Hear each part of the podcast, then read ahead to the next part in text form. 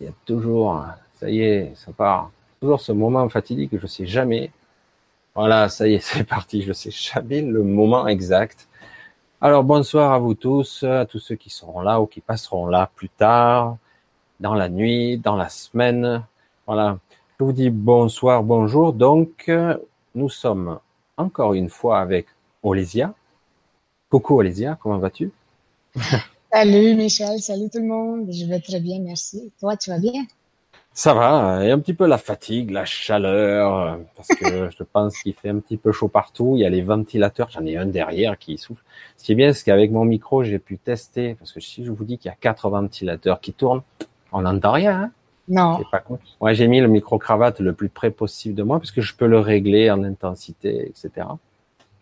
Et donc bon, on s'en fout, le côté technique. Mais le bruit, tout ça, c'est pas toujours évident. Euh, moi, j'aime bien qu'on entende bien. Des fois, l'image, elle peut pas être toujours parfaite parce que nous avons des connexions internet plus ou moins correctes, mais le son, au moins que, que au moins le son soit correct, vous puissiez entendre. il y a, je dis un petit bonjour, il y a, il Dani qui vient de passer qui nous dit que la lune nous fatigue. Alors dis-nous tout. Hein. Alors juste avant qu'on commence euh, il y a le sujet du jour, parce que moi, je, je vais mettre les pieds dans le plat, hein, Olysia.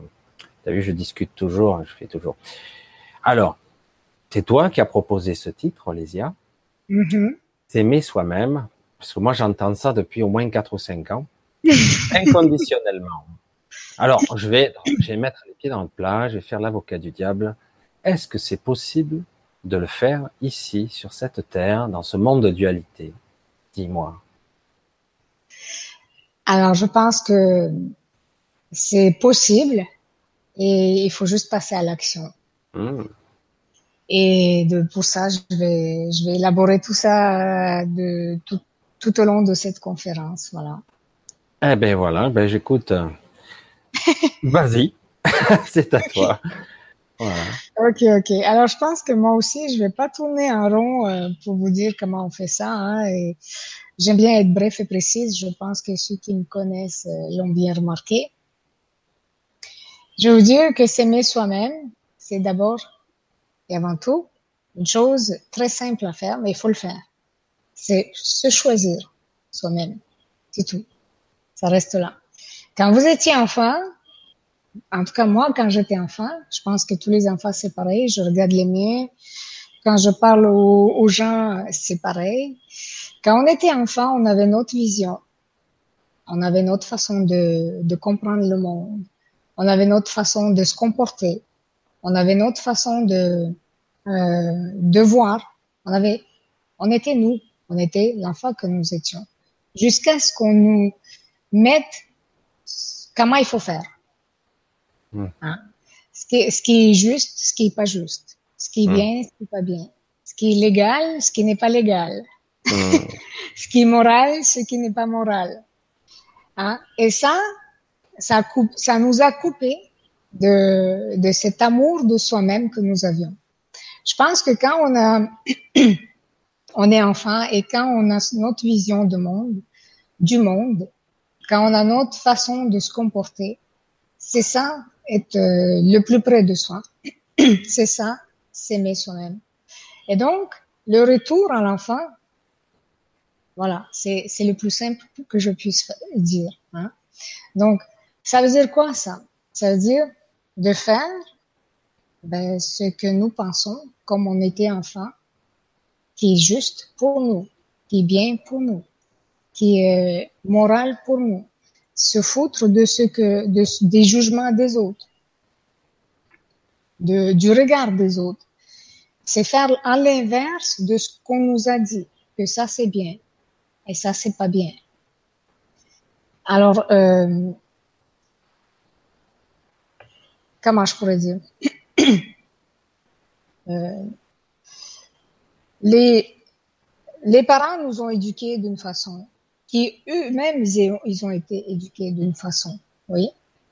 Et la société nous a éduqués d'une façon. Aujourd'hui, les écoles euh, nationales, hein, dites nationales, nous éduquent d'une façon, nous formatent d'une façon. Donc on devient formaté, on devient euh, comme des, des petits soldats qui euh, qui réagissent tous de la même façon à quelque chose. Hein. Donc ça c'est bien, puis ça c'est pas bien. Ça c'est voilà. Et, et mais ça ça n'a pas toujours été là. Ça ça n'a pas toujours été là en nous, en chacun de nous, en toi, en moi. Ça n'a pas toujours été là. On nous l'a, on nous les a, on nous a imposé ça. Hein. Et moi jusqu'à jusqu'à mes 16 ans, j'étais l'enfant, l'enfant comme ça, qui faisait à ma tête, faisait ce qu'il pense qui est bien pour moi. Alors c'est sûr que j'étais euh, le mouton noir, comme vous tous, comme vous toutes et comme toi. Mais ça duré jusqu'à 16 ans. Et c'est à 16 ans que j'ai dit, bon, ok, je me calme, je vais rentrer dans le moule, sinon, euh, plus que ça va, plus que ça commence à être dur. Et ça, et donc j'avais ce pouvoir, si vous voulez, ce pouvoir créateur. Donc je créais à ma façon, à ce que je pensais qui était bien pour moi. ça ne veut pas dire que je faisais du mal, pas, pas du tout. Je, je faisais ce qui était bien pour moi. Je, juste ça. Je ne pensais pas à ce que, à ce qui était moralement acceptable. Je ne pensais pas à ce qui était socialement normal. Et à 16 ans, j'ai laissé ce pouvoir créateur à quelqu'un. Je l'ai laissé. J'ai pour pour euh, pour rester 15 ans dedans. 15 ans après, j'ai dit c'est bon, stop. Je sors de là.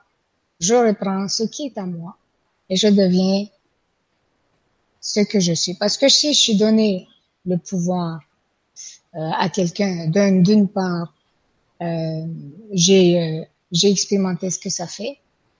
Et d'une autre part aussi, j'ai compris que c'est ça le non-amour de soi, d'une part. Donc quand on donne le pouvoir à quelqu'un, c'est qu'il a le droit de décider pour nous, c'est qu'il a le droit de, de choisir pour nous, c'est qu'il a le droit de nous dicter. Hein. Et à ce moment-là, j'ai dit stop. 15 ans plus tard, j'ai dit stop, je reprends mon pouvoir. Quand j'ai repris mon pouvoir, je suis redevenue celle qui, qui crée. Et c'est à chaque instant, je me choisis. Je choisis ce qui est euh, juste pour moi. Pas pour la société, pas pour ce que les autres penseront. C'est pas grave. Mais de toute façon, ils penseront. de toute façon, ils vont juger. De toutes les façons. Que vous fassiez du bien, ils vont juger. Que vous fassiez du mal, ils vont juger. De toute façon. Donc, l'important, c'est de choisir ce que, euh, nous, on pense qui est bien pour nous. Et, et ça, ça fait pas de vous un, égoïste. Vous savez, pour entrer, pour être plus euh, euh, exact dans ce que je vous dis là, quand j'ai donné mon pouvoir à quelqu'un, j'ai euh, rencontré un homme à qui j'ai donné complètement mon pouvoir de décision, mon pouvoir de tout. Donc tout ça, tout ce que tout ce que je voulais décider pour moi, je l'ai tout mis de côté. Tout. Donc j'avais des rêves, j'avais des ambitions, j'avais des euh, même du sport que j'aimais faire. J'ai tout laissé entre les mains de cet homme-là. Pour que un jour, je me, je me réveille, je dis non, je suis un, j'ai envie d'être qui je suis. Je n'ai pas besoin que quelqu'un me dise comment me comporter, comment me, comment me, me comporter en public comment rire, comment parler, comment m'habiller, comment euh, voilà, comment être, tout simplement. Je vais reprendre mon pouvoir. Et si je l'ai donné, c'est que quelque part je manquais d'amour pour moi. Donc je l'ai donné à quelqu'un. Mais ça, c'est mon histoire, c'est pas l'histoire de tout le monde. Mais c'est, ce qu'on fait quand on donne notre pouvoir au jugement des autres. Quand on, on, quand on se fie sur les jugements des autres c'est qu'on donne notre pouvoir aux autres. Quand on, euh, quand on laisse les autres nous dicter la vie, ça c'est nous, nous se permettre aussi, hein, sans, sans qu'on sans qu'on on le permette nous, sans qu'on le demande nous, euh, de donner leur opinion. Hein? C'est quelque, là on donne notre pouvoir donc. Hein? Donc on, on laisse dicter sa vie à quelqu'un à, quelqu'un. Et là, ça veut dire qu'on a un, petit manque d'amour envers soi-même, un petit manque de confiance. Et c'est correct. Il n'y a, y a, pas de problème là-dedans. Il faut, il, il, faut expérimenter pour comprendre ça. Donc, quand j'ai décidé, c'est stop. j'ai retrouvé ce que j'ai été, j'ai retrouvé les ambitions que j'avais, j'ai retrouvé les passions que j'avais, j'ai fait ce que je devais faire, et donc, en quittant cet homme, qui était mon ex-mari, j'ai euh, dit, dit, quand j'ai annoncé à mes parents, mon père, il m'a dit, mais tu te rends pas compte, moi j'étais tranquille pour toi. Je, je, voyais que ton avenir était bien tracé. Donc je dormais bien. Et là, depuis que tu l'as quitté, je suis inquiète. Alors je lui dis, et, et, et par, par, en passant, il m'a aussi traité d'égoïste parce que je pensais plus à mon père qu'à son sommeil en tout cas. et donc je lui dis, eh bien, pour que tu puisses bien dormir tranquille, je dois passer ma vie avec quelqu'un avec lequel je ne suis plus en accord. C'est bien ça? Eh oui. Donc, euh, qui c'est qui est égoïste là-dedans? eh oui. Eh bien, c'est ça. L'égoïsme, c'est on pense à soi. Et là, ben, j'ai pas pensé tant à moi, j'ai choisi être moi. Alors j'aurais pu choisir être avec lui, mais il me laissait pas être moi. Hein? Ça tient. Donc le problème, c'est c'est que que ce soit notre père, notre mère, notre, nos, amis, ils ont toujours cette, euh, ce pouvoir parce qu'on on leur a donné. Et à partir du moment où on le reprend, on dit stop, là, je redeviens qui je suis, et je vais agir en ma conscience. Tout mm. simplement. C'est étrange ce que tu dis parce que c'est vrai que tout le monde l'a vécu. Je coupe un petit peu, mais c'est vrai que c'est c'est fascinant parce que je pense que beaucoup l'ont ressenti. Je vais le dire à ma façon parce que en grandissant, vieillissant, on apprend à être de plus en plus soi, mais c'est plus difficile avec les gens qui nous ont connus enfants parce que quelque part ils ont une image prédéfinie de nous-mêmes d'avant, qui est obsolète, mais, mais qui est très très puissante quand même, parce qu'ils nous ont connus bébés, ils ont, ils ont connu toutes les étapes de notre évolution.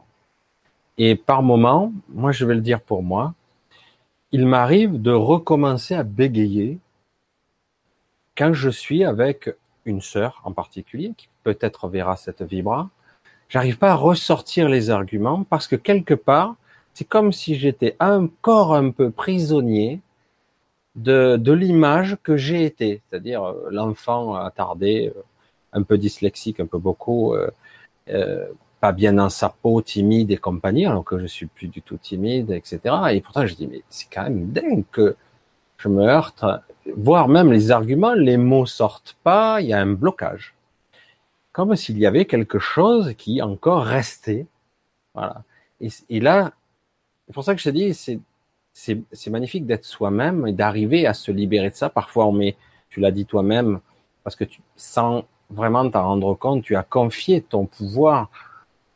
C'est même pas ton pouvoir, c'est ta création, ton âme, ton esprit. Tu, tu l'as, ok, le couple, c'est ça, je donne. Et puis, au bout d'un mois, tu te dis, mais j'étouffe. Mm. J'étouffe, je suis plus moi et je suis devenu quelqu'un d'autre. Et j'ai envie d'être moi. Si j'ai envie de rire à cette blague idiote, je rirai à cette blague idiote. Si j'ai envie de faire de l'humour décalé et qui plaît pas à l'autre, tant pis. Pourquoi j'aurais pas le droit d'être moi? Et tant pis si, elle, si on m'aime pas comme je suis, c'est pas cool, quoi. Et du coup, on a envie de reprendre ce pouvoir-là. Je pense que tout le monde l'a vécu plus ou moins une fois. Mais tu vas répondre à cette question parce que c'est vrai que c'est délicat. Hein. Mais peut-être de ton expérience, de ta capacité euh, plus sensitive de scanner, j'allais dire, de médium ou, ou, autre, ou de même de femme, d'expérimentation, tu vas me dire, parce que quelque part, c'est dans le couple, c'est pas ce qu'il y a de plus difficile d'être soi-même entre nous? C'est ce qu'il y a de plus difficile quand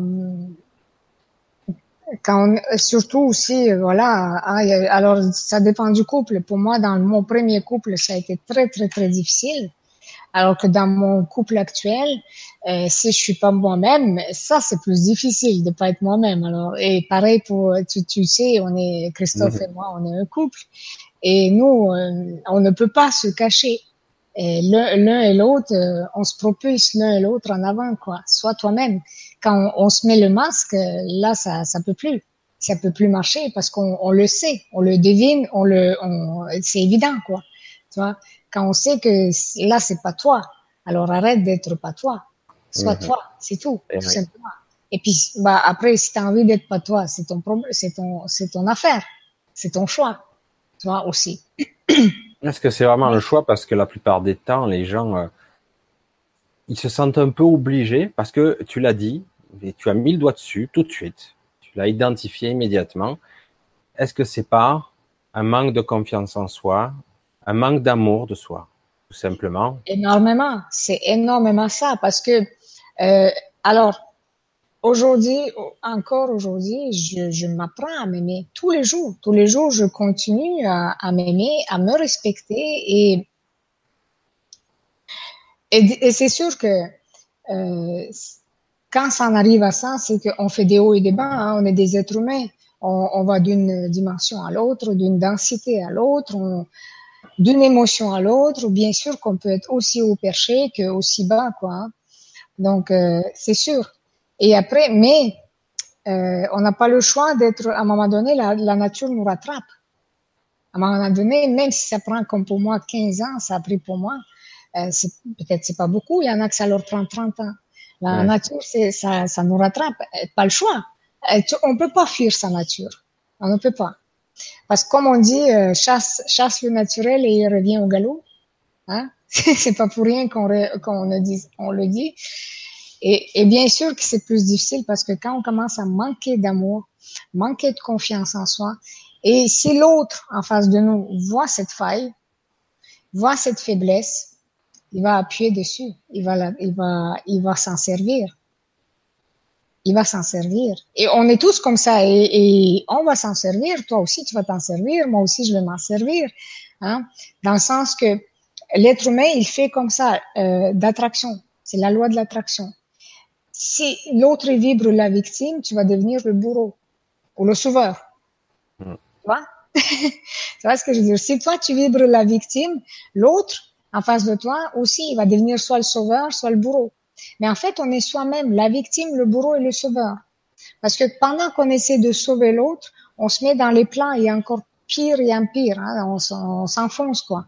Parce que l'autre, il est, on sait que c'est un bourreau, on sait qu'il cherche une victime, on devient sa victime, on, on veut être sa, son sauveur parce qu'on comprend sa façon d'agir, sa façon de, de euh, d'être quoi.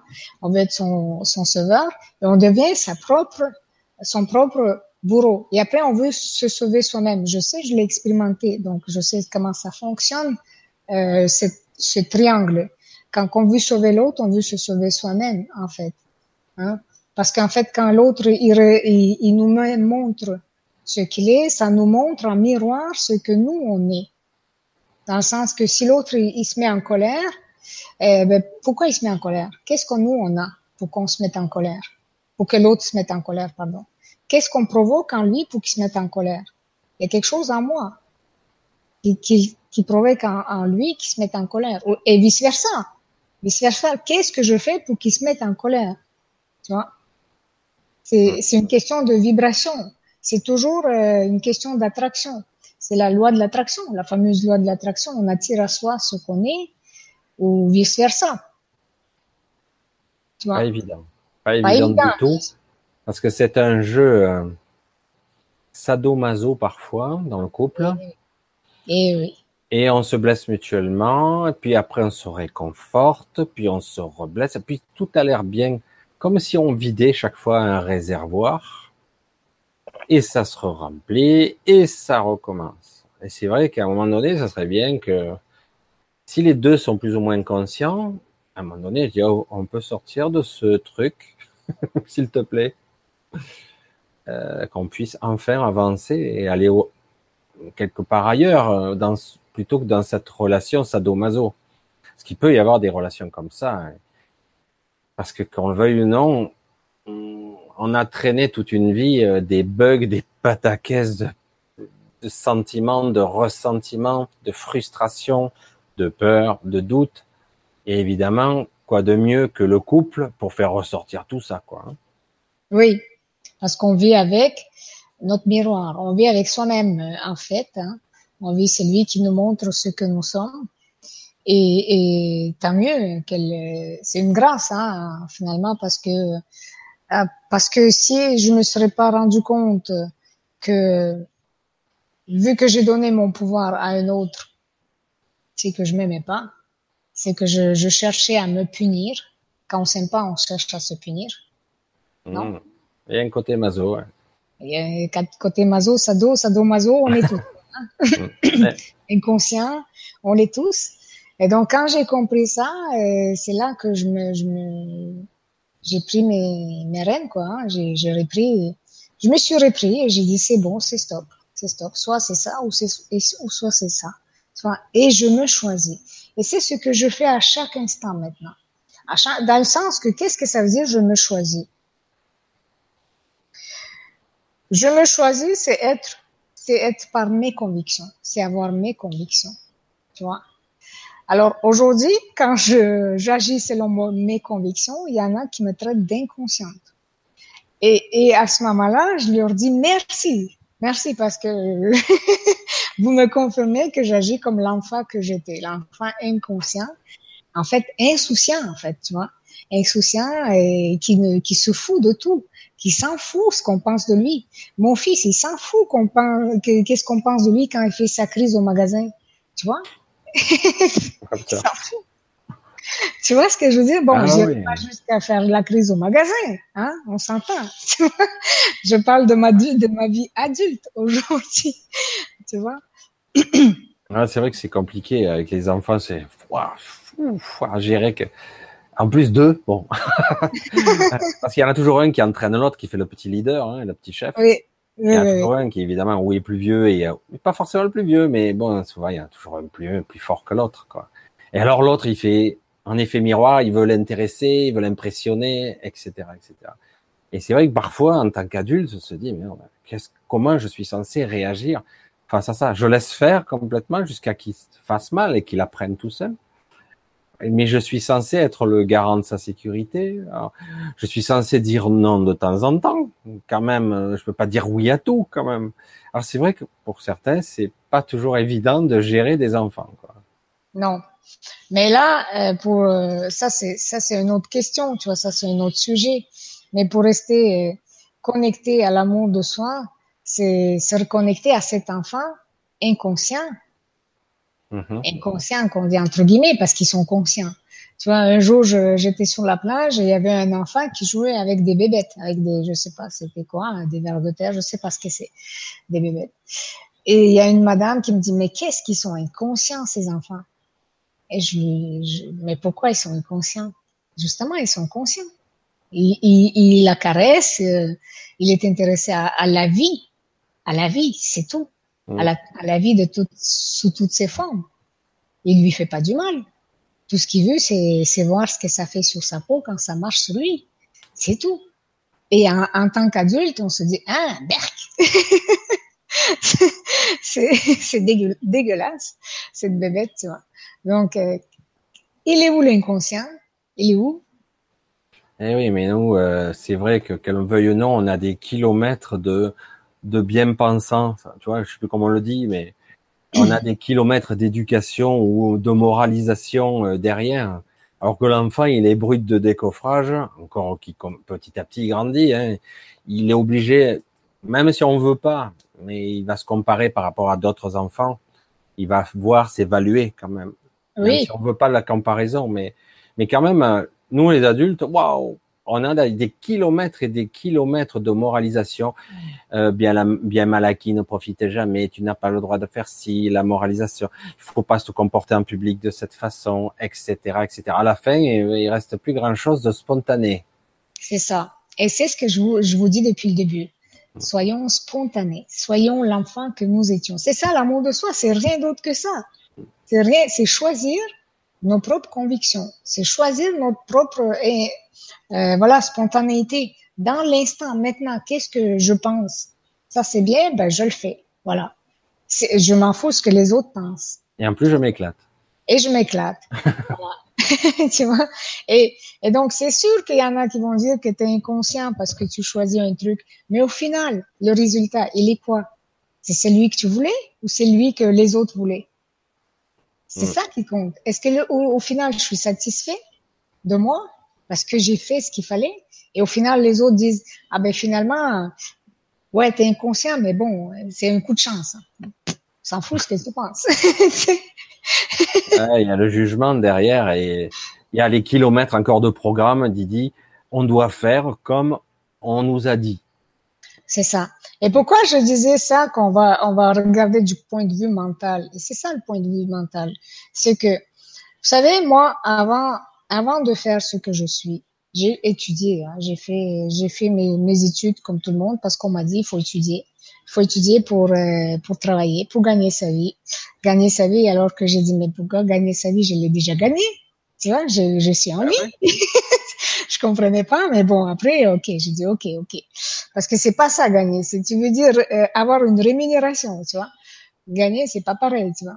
Donc, c'est, gagner, c'est, c'est, tu joues, tu gagnes, vois. C'est, vrai que c'est étrange. Hein. Comme, euh, comme façon de parler.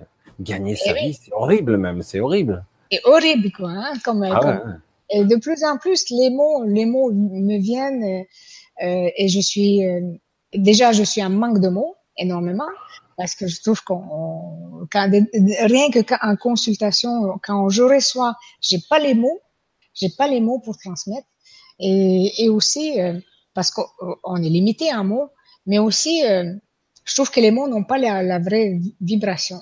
Tu vois, l'autre jour, il y a une femme qui m'a dit, vous êtes une entrepreneuse. Tu vois? Mm. Et je regarde, ben non, je pas, mm. euh, je trouve pas que je prends tu vois, entrepreneuse, tu prends. Euh, je m'appellerais plutôt entredonneuse, tu vois, parce que je ah. donne. je sais pas, tu vois les mots, comment ils sont. Ouais, c'est... Ouais. Non, mais c'est vrai que l'étymologie des mots, la racine, elle en dit long et parfois on, on a oublié le, le, vrai sens des mots. On les répète parce qu'on les a entendus des milliers de fois et on les met dans le contexte parce que c'est un mot approprié. Mais puis quand on le regarde de près, mais wow, c'est violent quand même. C'est même agressif. C'est vrai. C'est inhumain, c'est pas bon. Ça, ça ne reflète pas du tout l'énergie de l'intention initiale de ce que je veux communiquer. C'est pas vrai? C'est ça. Ouais. Et c'est ça. Donc pour en venir à mon histoire des études, quand j'ai commencé mes études, euh, à l'âge de 20 ans, je suis allée étudier comme tout le monde un métier. Et le premier métier que j'ai appris, c'était le comportement du consommateur. Tu vois? Donc, comment on est manipulé, comment on est, euh, notre cerveau, comment il fonctionne, comme ça. Tu vois ah. D'ailleurs, j'ai fait une conférence sur le cerveau droit avec Jérôme, Jérôme Rodange pour expliquer euh, ce que j'ai euh, j'ai compris suite à, à toutes ces, ces, années, suite à mes études aussi.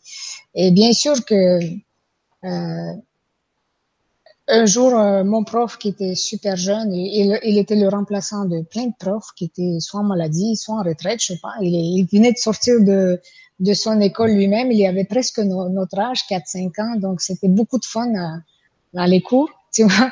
Et à un moment donné, il était super pas bien dans sa peau. Un jour, il était mal, quoi. On voyait qu'il était pas bien, il était inquiet. Et donc, il s'est assis sur son bureau et il dit, vous savez que ce que je vous apprends, c'est mal. Hein. Je vous apprends à... C'est rare, ça. Rare. il dit, je vous apprends à manipuler des cerveaux. Hein. C'est rare. Hein. Euh, non, et c'est, mal. Pas bon, ouais, et puis... Ah, et ça le rendait mal à l'aise. il était pas bien, voilà. Et je lui dis, mais en fait, moi, ce que je comprends depuis tout ce qu'on a appris, c'est qu'on a un programme et on suit le programme, tous. Donc à l'époque, je savais pas la matrice, le mot la matrice, je savais pas le tous ces, ces, ces mots-là, j'avais que 20 ans.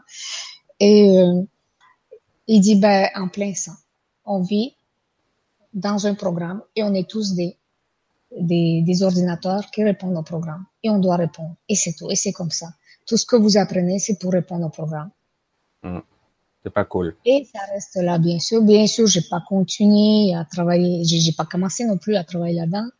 Euh, mais euh, j'ai compris, j'ai compris c'est quoi le cerveau d'humain. J'ai compris comment on est manipulé. J'ai dit stop la télé. Déjà là, stop la télé. Parce que là, à partir de là, vous êtes énormément manipulé.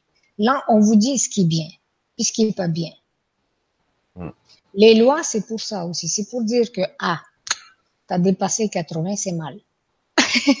81. Allez, prison. Paye ton amende. Paye ton amende. C'est ça, c'est mal. T'as fait, t'as fait, euh, t'as fait le mal. Alors on se sent mal, on se culpabilise. À force, on va se culpabiliser. Tout le monde, tout le monde. Tu vois, on va se culpabiliser. Et la culpabilité, c'est la vibration la plus lourde qui existe en nous. Alors posez-vous la question qu'est-ce qui vous culpabilise? Pourquoi vous vous culpabilisez? Voyez? Et je vous le dis, mais je me le dis, hein, parce que c'est pareil. Hein. Moi, comme je vous dis, tous les jours, j'apprends à m'aimer. je suis pas à 100% de l'amour inconditionnel de moi-même. Je suis en voie de, mais j'y arrive. Et il y a des jours où j'y arrive et il y a des jours où je retombe, et, comme tout le monde. Hein. La seule chose, c'est que je suis peut-être plus à l'affût plus à, à l'affût, pour pas dire le mot conscient, parce que c'est commence à être un mot aussi qui commence à me peser. C'est un mot conscient, tu vois, parce que dans le mot conscient, il y a le mot con. D'accord, évidemment. Donc, et, et je, je l'ai dit déjà il y, a, il, y a, il y a quelques mois, j'ai dit moi là, je vise la conscience, tu vois, à conscient. Je veux pas être, je veux être ni conscient ni inconscient. Je veux, je veux viser c'est c'est absolu. Tu vois, bon, je j'y vais, hein, comme comme vous tous. Mais voilà, donc euh, pour vous dire euh, que la culpabilité, c'est quelque chose qui vous pèse tous, nous tous, ok? Il y a deux jours de ça, j'ai reçu la visite des euh, des aviens bleus. Hein, Est-ce que vous avez, tu connais les aviens bleus? D'accord, les aviens bleus, non, ça me dit rien. C'est les hommes les hommes oiseaux. Ah oui. Ah oui, oui, je connais. Sous un autre nom, d'accord. Sous quel nom tu les connais? Ben les, les hommes papillons, c'est des entités un peu bizarres, ça. Non, non, non, les hommes oiseaux, c'est les aviens bleus. Ils viennent pas de notre système solaire. Ah, d'accord. C'est des, des êtres qui, qui sont entre la sixième et la neuvième dimension. Ah, on n'est pas du tout, tiens. Tu m'en apprends une, tiens, c'est pas mal. Et là, ils sont arrivés, ils m'ont dit, allez, Bon, en gros, hein, je vous le dis ça comme ça, c'était pas comme ça, mais je vous dis en bref. Et la dernière chose qu'il faut faire, c'est te déculpabiliser. Et là, tout de suite, tout de suite, tout de suite, alors que je suis habituée d'avoir les visites des guides, des êtres euh, de toutes les dimensions, là, je ne m'étais plus du tout à l'aise devant leur, euh, leur regard, leur regard qui était neutre, qui n'avait aucune forme de jugement et aucun guide n'a ça, hein, aucun guide ne ne projette de jugement et c'est un amour inconditionnel de tous les guides, de tous les êtres qui se présentent devant moi. Mais là, c'était au-delà. C'était beaucoup plus fort en tant que amour inconditionnel. Et, et donc, j'ai pas pu rester plus que deux minutes en leur présence parce que moi-même, je me juge. Alors, quand, euh, si je reste, pour moi, reste avoir, avoir euh, si j'aurais continué la conversation avec eux, il aurait fallu que je m'affranchisse, m'affranchisse à 100% de ma culpabilité. Et ça, c'est pas près d'arriver parce que comme tout le monde, comme je vous dis, j'y suis euh, en chemin vers de m'affranchir de cette culpabilité. Voilà.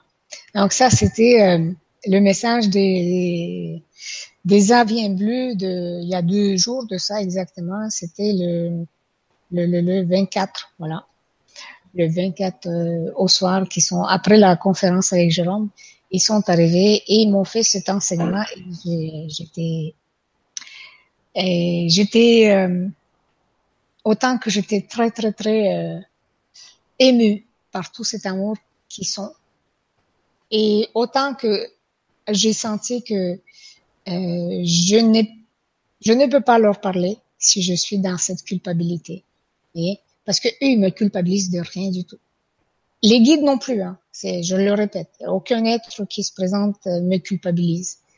Mais ça, c'était au-delà. C'était une overdose. C'était, c'était super, super, super euh, élevé en taux vibratoire. Euh, et donc, comme je dis, pour pouvoir leur continuer à parler, il aurait fallu que je m'affranchisse tout de suite là, sur le champ, de toute culpabilité que j'ai. Et c'est pas près d'arriver parce que je suis comme tout le monde, hein, comme je vous répète. Je suis comme tout le monde, je fais mon travail comme tout le monde, quoi. Voilà. Il me semble que tu as des questions, non? C'est ça? Euh, Des questions, en fait, il y a des réflexions parce que chacun, je ne sais pas si c'est vraiment dans l'air du temps, parce qu'il y a des gens qui ont des expressions un peu typiques. Je tourne un peu la tête à la caméra, hein, désolé, parce que j'ai à la fois l'écran là et l'ordinateur portable ici. Alors évidemment, ça part de partout. Ah, je, suis, un peu l'homme, l'homme pieuvre ce soir, euh, parce qu'il y a, quelqu'un qui a laissé Anne, Anne, qui nous a laissé un message. C'est pas tellement d'à propos, mais je voulais savoir si euh, elle voulait savoir si elle a un souvenir un peu particulier. Alors c'est pas tout à fait. Elle a un souvenir. Elle a déjà essayé, essayé de travailler dessus, mais sans résultat. Est-ce que tu pourrais ressentir ça? Alors je vais te dire ce qu'elle dit. Je vois la terre. Elle dit qu'elle voit la terre et qu'elle se dit c'est bon, je reviens. C'est bon, je reviens deux fois. Je sais, il y a un message avant, quelque chose dont je n'arrive pas à me souvenir. L'image de la Terre est très nette, comme si elle avait eu cette vision en fait, hein, j'ai l'impression. Une vue très nette de projection, un rêve, une vision, point d'interrogation. Je suis dans une période d'introspection très intense, donc elle pense que cette clé est importante. Est-ce que tu, tu en vois le sens ou quelque chose de particulier? Par rapport à sa vision? Oui, oui, ou sa vision, ou son rêve, elle ne sait pas trop ce que c'est. C'est-à-dire qu'elle voit la Terre, elle voit la Terre et elle dit de loin, c'est comme si elle la voyait s'éloigner, c'est bon, je reviens. C'est bon, je reviens. Qu'est-ce que ça pourrait signifier? Oui, je pense que c'était dans, dans cette, euh, entre guillemets, sortie de sa conscience ou ce qu'elle sort, euh, peut-être même en, euh, parce que même quand on est en méditation, notre conscience, elle voyage. Hein. Donc, euh, ça se peut que c'était euh, sa conscience. En fait, c'est ce qu'il me dit, c'est sa conscience qui voyageait ou euh, quand on est là-haut, on a envie d'y rester. Et là, vu qu'elle a vu cette terre qui était magnifique, elle a, elle a décidé de revenir. Parce qu'en fait, c'est vrai qu'on a envie d'y rester. Hein. Ça fait tellement, on est tellement. Ça dépend des jours. ça dépend des jours. Non, c'est vrai que moi je le dis comme ça parce qu'il y a des jours, ouf, c'est un paradoxe cette terre. Pour moi, hein, c'est un gros paradoxe. Elle est à la fois sublime et extrêmement difficile parce qu'on est empêtré en tant qu'humain, on est un peu embourbé là-dedans. Mais c'est vrai qu'elle est magnifique, c'est une réalité.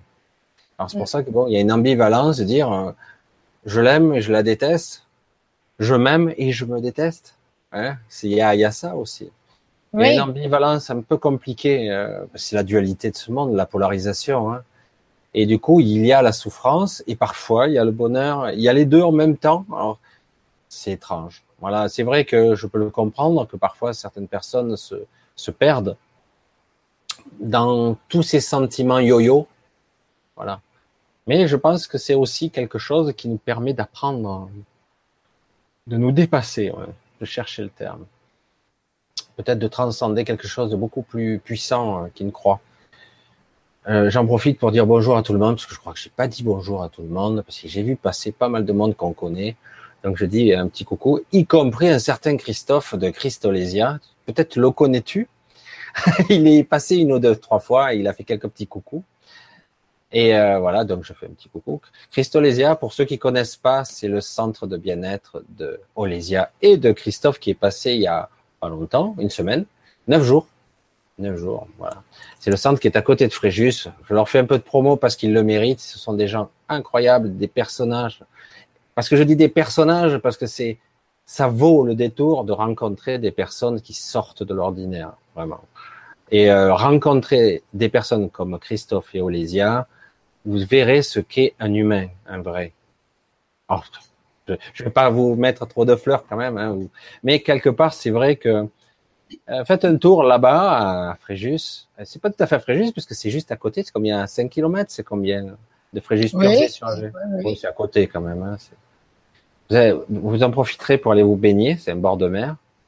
Et euh, puis il y a, y a, des bons restaurants là-bas, n'est-ce pas? Ouais. et, euh, et, vous en profiterez pour faire un petit coucou euh, euh à Christophe et Olidia. Ils vous paieront peut-être le café. Eh ben, euh, peut-être. Hein. Eh, peut-être, c'est sûr même. Vous voyez? Et euh, ça vous permettrait de rencontrer des personnes hors normes. si vous ouvrez votre cœur, vous allez voir, vous allez avoir un flot d'amour qui va vous tomber dessus. Et si vous n'êtes pas prévu, si vous n'avez pas euh, l'habitude, oula, ça va vous surprendre. Voilà, c'est juste une parenthèse comme ça, mais c'est vrai que voilà, je voulais le, préciser. Donc c'est vrai que euh, Christophe nous a fait un petit coucou plusieurs fois là, mais je pense qu'il il est occupé avec les enfants, c'est ça? C'est ça. mais il est quand même passé à faire un petit coucou. Donc euh, j'ai vu euh, euh, j'ai vu Sonia qui est passée, j'ai vu Véronique Oasis. Oui, je regarde, je remonte un petit peu dans le chat. Hein. Euh, qui a fait pas mal de réflexions, qui, qui nous, nous, suit. Il y a Catherine, il y a Ochocorn Alexandrine. Oui, je suis désolé si je vous saute un petit peu, je parcours un peu en diagonale. Euh, mail Lunge, je sais pas ce que c'est, ce pseudo, excuse-moi si je t'écorche le nom. Voilà, il est là, je viens de le voir. Christolésia. Oui, spectateur, Catherine. Oui, il est passé un spectateur pour une fois. Voilà, Françoise, Tiffany, Sandrine encore. il y a eu pas mal. Je regarde Mireille, je remonte. Patrice. Voilà, j'essaie de pas, pas oublier tout le monde. Sandrine Fernandez qui vient souvent. Mireille. Catherine encore. Voilà. Donc je pense que j'ai tout vu. Presque tout. Il y a Eden en bas. Ah oui, il y a encore du monde. Hein. Voilà, tout ce qu'il y a décrit là. Jean-Luc, Jean-Luc, bonsoir, bonsoir. Delphes, Eden Blue. Voilà. Dominique Fresnay, il me semble avoir déjà vu. La Terre et reste magnifique, c'est ce qu'on y fait qui peut être moche. Belle réflexion là aussi. Mais oui. voilà. Euh, bah, Gaïa, en tant que telle, Gaïa, elle est magnifique. Hein, c'est c'est une, une âme magnifique parce que c'est une entité vivante. Ne l'oubliez pas. Et oui, on l'oublie un petit peu à la source de soi-même. Bonsoir du Maroc. Je vis une relation amoureuse très intense et délicate sur tous les plans humains et spirituels. Eh oui, donc euh, c'est beau ça aussi, mais délicat. C'est vrai que la relation de couple, on va, je sais pas si tu veux y revenir ou si tu as autre chose à. La relation de couple est quelque chose de délicat qu'il faut cultiver, qu'il faut entretenir, qu'il ne faut pas délaisser parce que très vite, là aussi, aïe, aïe, aïe, aïe, aïe, ça part, ça part vite en vrille. Oui, le, la relation de couple, c'est euh, quand on est en couple, c'est parfait pour grandir. Hein? C'est la, meilleure place et la meilleure euh, espace-temps pour grandir quand on est en couple. Donc, encore une fois, de se choisir. Et l'autre aussi, il a le droit de se choisir. Quand on est en couple, ça ne veut pas dire que, voilà, euh, on va à gauche et à droite. C'est pas ça. n'est-ce pas? Ça veut dire que ben, j'ai le droit de me réaliser et tu as le droit de te réaliser. Et à travers, euh, si on a les rêves qui sont qui sont pas pareils, ben, c'est pas grave, on a le droit. On a le droit d'avoir des rêves chacun de son côté. Si moi mon rêve c'est de sauter en parachute et l'autre il l'est pas, et, et puis est-ce que je dois mettre mon rêve de côté? Non. Et si l'autre son rêve c'est de s'acheter un bateau, puis moi ça me dit rien, tu vois ce que je veux dire? Mmh, Mais il faut que chacun puisse se réaliser, se réaliser et déjà être qui on est. Mais là, tu, tu, tu, euh, tu l'as dit tout à l'heure, euh, on a subi.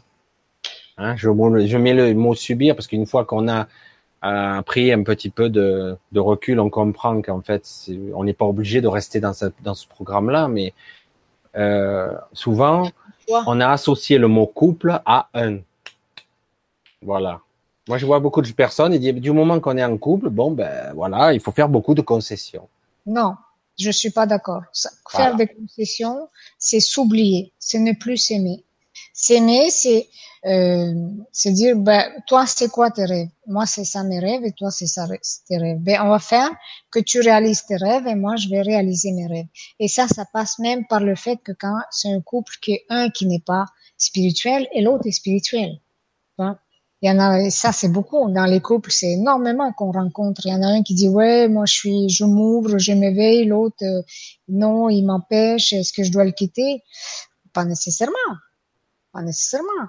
Il faut voir, il faut voir jusqu'où la liberté d'être, elle est dans votre couple. Mm. Et je connais des couples que ben ils sont un qui est éveillé et l'autre il va à son rythme. Et ça, ça dure depuis 10, 15, 20 ans. Et c'est correct. Ça, c'est la, la liberté d'être. La liberté d'être, c'est pas imposer non plus sa spiritualité à l'autre. J'étais en train de le penser, tiens. Tu l'as dit avant. tu vois, c'est, il a le droit de, d'avoir ses, ses retards, ses freins, ses blocages. Et on n'a pas à l'imposer. Et s'il vient nous demander, on va, on va l'aider. Sinon, on devient le sauveur. Hmm. On devient le sauveur de, de qui? De soi-même, en fait. Tu vois? Quand on veut sauver l'autre, c'est soi-même qu'on veut sauver. C'est parce que mhm. quand on veut sauver l'autre, on se met encore, encore une fois dans l'état, dans le, dans la place du victime. Mhm. oui, absolument. C'est vrai que euh, il faut. Euh, je, vais, je vais dire le gros mot que t'aimes pas, conscient, mais je vais le dire. je ne sais pas, je sais pas trouver quel autre mot pourrait le remplacer. Ben, moi non plus, alors je le ouais, C'est pas évident. Et c'est vrai qu'à un moment donné, il faut prendre conscience, faut prendre conscience que parfois on se fait du mal, on fait du mal à l'autre. C'est pas toujours évident parce que parfois on a des réactions automatiques. C'est ça. Et qui d'un coup, pom, elles répondent oh là, qu'est-ce que j'ai fait? Euh, J'ai même pas réalisé et parce que quelque part c'est l'éducation, c'est tout ça. Il y a des programmes automatiques d'autodéfense parce que peut-être quand j'étais enfant, euh, c'était la stratégie pour me défendre, mais aujourd'hui, peut-être que c'est plus utile ce programme-là, mais mais il est là. Et des fois, euh, on a eu, euh, c'est même pas les mots des fois, c'est juste le ton, la façon dont on, la personne va s'exprimer vers vous, de suite, bon, bon allez, mode défensif, vite, sortez les canons. et oui, c'est. Et moi, j'en suis souvent là. J'ai un gros problème avec ça que je je vois, je visualise, je conscientise, je conscientise. Et c'est vrai que ça devient, à force de le voir, à un moment donné, on commence à identifier la source du programme et peut-être après, il dit dans ce programme, il n'y a peut-être plus de raison d'être.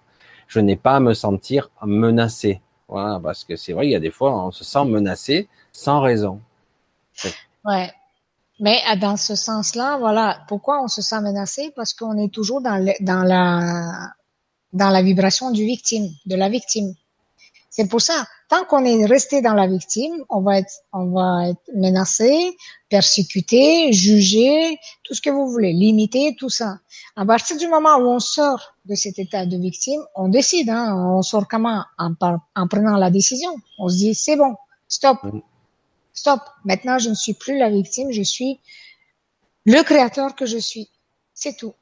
Je suis, je reprends le pouvoir que j'avais, que, qui, qui m'appartient, en tout cas, c'est à moi, et je, je, je crée avec ça. Hmm. Et personne, et même s'ils ont, ils ont le droit de juger, hein, il faut, il faut laisser le droit aux autres aussi de, d'être, hein, ils ont le droit de juger. la facilité que j'ai, hein, que j'ai, c'est que je peux me, je peux me fondre euh, autant avec les gens complètement fermés dans la 3D, autant avec les gens qui sont dans l'ouverture, autant avec les gens qui sont plus loin que moi, parce que je suis dans cette ouverture qu'ils ont le droit d'être. Les 3D, alors il y en a qui disent oh je suis plus capable, ils sont en train de juger, ils sont toujours dans leur dans leur euh, manie dans lesquelles on a été nous-mêmes. Et eh ben oui, ben, on l'a été. Hein, on l'a été aussi. Ah eh ben, ils ont le droit d'être aussi parce qu'on s'est donné le droit d'être pourtant. Là, ils ont le droit d'être et ils vont s'en sortir un jour ou l'autre. Mais en attendant. Il faut, j'ai toujours le choix, il faut dire le, bon vocabulaire, mais parfois il faut quand même être capable d'être un peu autocritique. Voilà, et voilà un peu euh, sans se démolir non plus. Elle n'est pas là pour se démolir. Autocritique, dire, euh, voilà. euh, ben, autocritique, ça veut dire que euh, c'est s'autocorriger, hein, s'améliorer. Très bien, oui. la différence, euh, la, la, différence entre auto-jugement. Là, je suis là dans ce, dans ce sens-là, je vous dis sortez de ce jugement, sortez de ce de cette culpabilisation parce que qui dit juge dit coupable, tu vois? Qui dit on est notre pire juge. Nous, on, se juge constamment, donc on se culpabilise direct, on, se, on, a été coupable, coupable, tu vois. Dix ans de prison, euh, non, mais de souffrance, quoi. On va souffrir, on va souffrir. Et la prison pour chacun, elle est différente. Hmm? Elle est différente. Ça peut être notre, nos, fausses croyances, ça peut être euh, notre religion, ça peut être euh, notre endoctrinement. Ça Elle est différente. Pour moi, c'était une, une, une, une prison, ce qu'elle a été. Mais à partir du moment où vous prenez la décision de sortir de cette prison. De la prison que nous, on s'est fait, nous-mêmes. Personne nous, Quand on dit on a subi, oui, mais c'est parce qu'on on s'est laissé subir. En fait, on a choisi. C'est un choix. Aujourd'hui, collectivement, c'est un choix de rester dans la prison ou pas. C'est un choix d'être. Euh... C'est intéressant de le dire comme ça parce que c'est vrai. Hein. C'est vrai. Aujourd'hui, c'est un choix d'être un esclave du système ou pas. C'est le système. nous sommes nombreux quand même. Hein? Eh oui. Eh oui. C'est le système qui nous dit comment il faut penser. Alors, sortir du système, c'est quoi? C'est se connecter à cet enfant que vous étiez, parce que quand vous étiez enfant, vous n'étiez pas dans le système.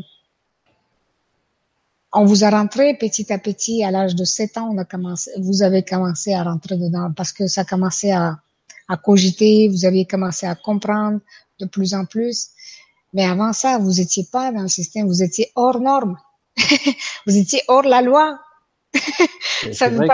c'est un âge où l'ego se construit, l'individualité, je, je suis, euh, c'est même, je dirais l'âge critique parce que c'est là où il faudrait être plus vigilant, on dirait, je dirais comme ça, parce que il y a l'ego qui, qui prend sa place, on va dire à 7-8 ans, souvent on va dire, mais je suis, j'ai un pouvoir, euh, je suis moi, euh, ok, tu es toi. Mais il y a aussi ce côté euh, évaluation qui commence à exister. Je suis qui par rapport à lui? Je suis fort, plus fort, moins fort, plus intelligent, plus grand, plus petit? Et du coup, c'est là que ça devient délicat. Et après, il y a la compétition faut être le premier à l'école, faut être le, celui qui aura le bon diplôme, celui qui gagnera le plus. Hein, il faut gagner de l'argent, il faut. Alors c'est les dogmes, les règles de cette société. Et c'est délicat. C'est délicat parce qu'il faut un peu de ce système-là, par simonie, par pincée, comme ça, parce qu'on est bien obligé d'exister ici quand même. Mais néanmoins, parvenir à un équilibre avec moi, le vrai moi, le soi, qui suis-je? Enfin, C'est une phase délicate, je pense, cet âge-là. D'ailleurs, on voit souvent les enfants qui changent, d'ailleurs. Ils changent leurs copains, ils changent leur façon d'être. Euh, ils sont différents. Et après, il y a une deuxième phase qui est l'adolescence, parce qu'après, il y a la, la, phase sexuelle, on va dire, entre guillemets. Quoi. Donc, c'est encore autre chose.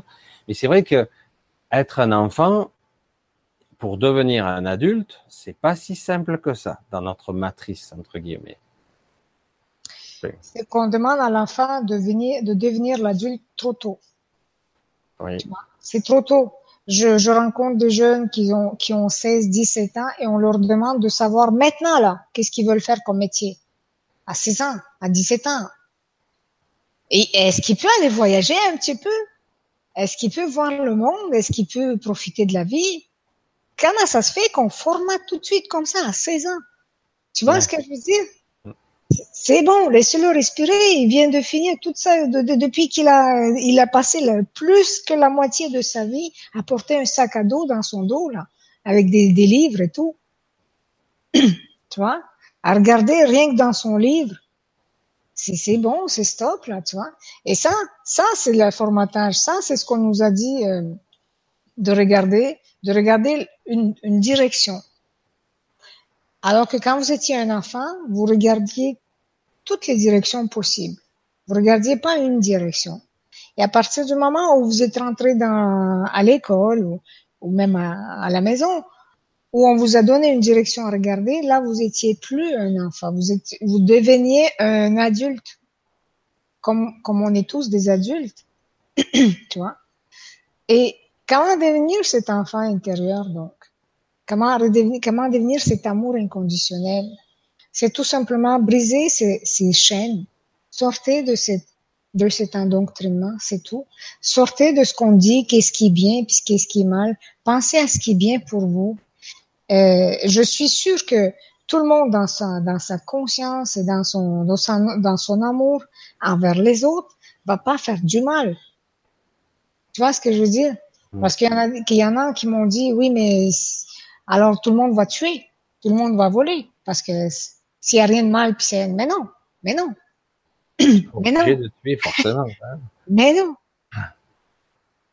Mais non, tu, tu crois, Michel, s'il y avait des, des arbres fruitiers qui poussaient sur la rue au lieu des arbres pour rien, que tout le monde va voler et qu'on on manquera plus. Tu vois ce que je veux dire? Mais non, les gens vont prendre ce qu'ils ont besoin. Ben c'est pareil là-dedans, quoi. Je veux dire, euh, tu, tu, vois avec ta conscience jusqu'où, qu'est-ce qui est bien puis qu'est-ce qui est pas bien. Tu vois ce que je veux dire? Mais et pour toi, pas pour ce qui est pour mes parents, ça aurait été bien que j'étudie, que j'ai un diplôme euh, de, de doctorat peut-être, que j'ai un salaire bien fixe, tu vois, euh, à, à, 5-6 chiffres, quoi, tu vois. On peut pas leur en vouloir, mais parce que ah, quelque part, peut-être eux-mêmes ont manqué de quelque chose, et dans leur esprit, c'était euh, le rêve américain, le capitalisme, le truc. Si on doit bien vivre, donc je mets l'équation, si on doit bien vivre, j'ai observé que certains métiers où ils ont eu les enfants une certaine éducation, une certaine diplôme, ben ils gagnent, ils vivaient bien. Alors ça part pas d'un mauvais principe, mais du coup, eh ben je le vois moi euh, dans certains pays où on les fait bosser les enfants. Euh, waouh Du coup, ces enfants ne sont plus des enfants. Hein. On les fait bosser, bosser pour qu'ils soient les meilleurs, les meilleurs. Et on les conditionne. Alors j'ai dit les meilleurs dans quel domaine, quoi? On les programme à être des robots, des machines, à être performants parce qu'ils ne le sont pas. Je veux dire, mais c'est quoi être performant? C'est quoi vivre? Vivre, c'est être performant? Dire, dans un mode de société? Non. Moi, j'ai dit, si on devait avoir un travail à faire, le mot travail, bon, si on devait avoir un travail à faire, notre quête serait de d'être heureux, euh, de trouver sa voie en s'écoutant, hein, sans forcément faire le mal, parce qu'on croit que c'est l'anarchie tout de suite. Non, j'ai le droit de, de, faire ce qui me fait vibrer, quoi, ce qui me botte, ce qui, ce que j'aime. Et alors, eh oui, mais ça gagne pas beaucoup. Ben ouais. Et je vais le dire comme ça, je vais être cru. Hein. Je t'emmerde. Voilà. Je le fais comme je veux. Et j'agresse sa personne. C'est mm. vrai que c'est cru quand je dis comme ça, mais voilà c'est vrai qu'on a l'impression que tout de suite, c'est de l'anarchie.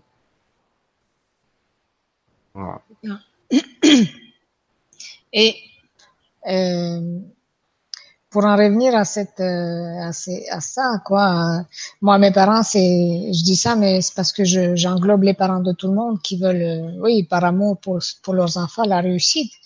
Un jour on m'a dit il faut que tu réussisses il faut que tu réussisses dans ta vie et j'ai dit, ben attends, là, je vais déjà réussir ma vie, tu vois. ah oui. Avant de réussir dans ma vie, je vais déjà réussir ma vie, tu sais. Euh, de...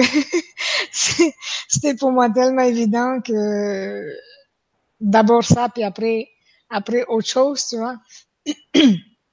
Et, et ce que je veux dire là-dedans, c'est que revenir à ses racines, s'aimer profondément, c'est bien sûr donc se déculpabiliser c'est de s'accepter. Vous voyez, par exemple, euh, euh, moi, mon enfant, je lui dis pas que le soleil, c'est mal. Je lui dis pas que le soleil, ça brûle, euh, qu'il faut se protéger. Et parce que je lui dis pas, ben, il se brûle pas. Il va au soleil, puis il sait pas que le soleil, ça fait mal. Lui, il bronze, il brûle pas. Tu vois ce que je veux dire? Intéressant, ça. je lui mets pas des fausses. Ça, mais ça, l'enfant, on était on était ça, on était l'innocence. L'innocence, tu vois, dans le sens, dans le sens euh, euh qui qui connaît pas, qui connaît pas la, la forma, le formatage. La programmation. hein. La programmation. Oui, oui. L'innocence, c'est ça pour moi, tu vois, c'est, lui qui est venu vierge, là. Même si on avait notre bagage, hein, même si on avait nos, on a nos, nos mémoires, hein, mais euh, avec la vie actuelle, on en a, on nous en a rajouté. Est-ce que je veux dire revenir à la source de qui nous, nous étions, à cet enfant euh, que nous étions innocents. Ah, un peu, un peu ce que les adultes pourraient dire un enfant stupide, quoi. Tu vois? et, c'est quoi stupide? Ben, C'est celui qui euh, il réfléchit pas, il agit, c'est tout. Il n'y a pas mm. besoin de réfléchir parce que quand il réfléchit, il met son, son intellectuel, son mental en action et alors il agit pas. Ah, il est même bloqué, ouais. il est bloqué, voilà. Là, il est intelligent. c'est vrai. Parce qu'il met, parce que parce qu'il met trois plombes à réfléchir. Ou attends, euh, je dois rentrer dans l'eau. Alors si la température de l'eau est à temps, que le soleil est à temps, que le sable me brûle les pieds, donc il faut faire attention déjà de mettre une protection totale là, là, là. Putain, il n'y a plus aucun plaisir là. Non, ben c'est bon. Rentre à la maison, va. Vous savez, quand j'étudiais justement dans ce comportement du consommateur, c'est la psychologie du consommateur. Hein. Eh ben, c'est ce, fameux prof que je n'oublierai pas parce qu'il m'a marqué ma vie. Hein. C'est un peu lui qui m'a ouvert dans cette euh, conscience du cerveau droit et cerveau gauche que nous sommes, euh, qui nous disait ne regardez plus la télé et si vous la regardez, faites l'inverse. c'est pas mal ça. Et puis, alors, je suis tombée euh, sur une pub euh, justement euh, du, de l'écran solaire, tu vois, de, de, la protection solaire.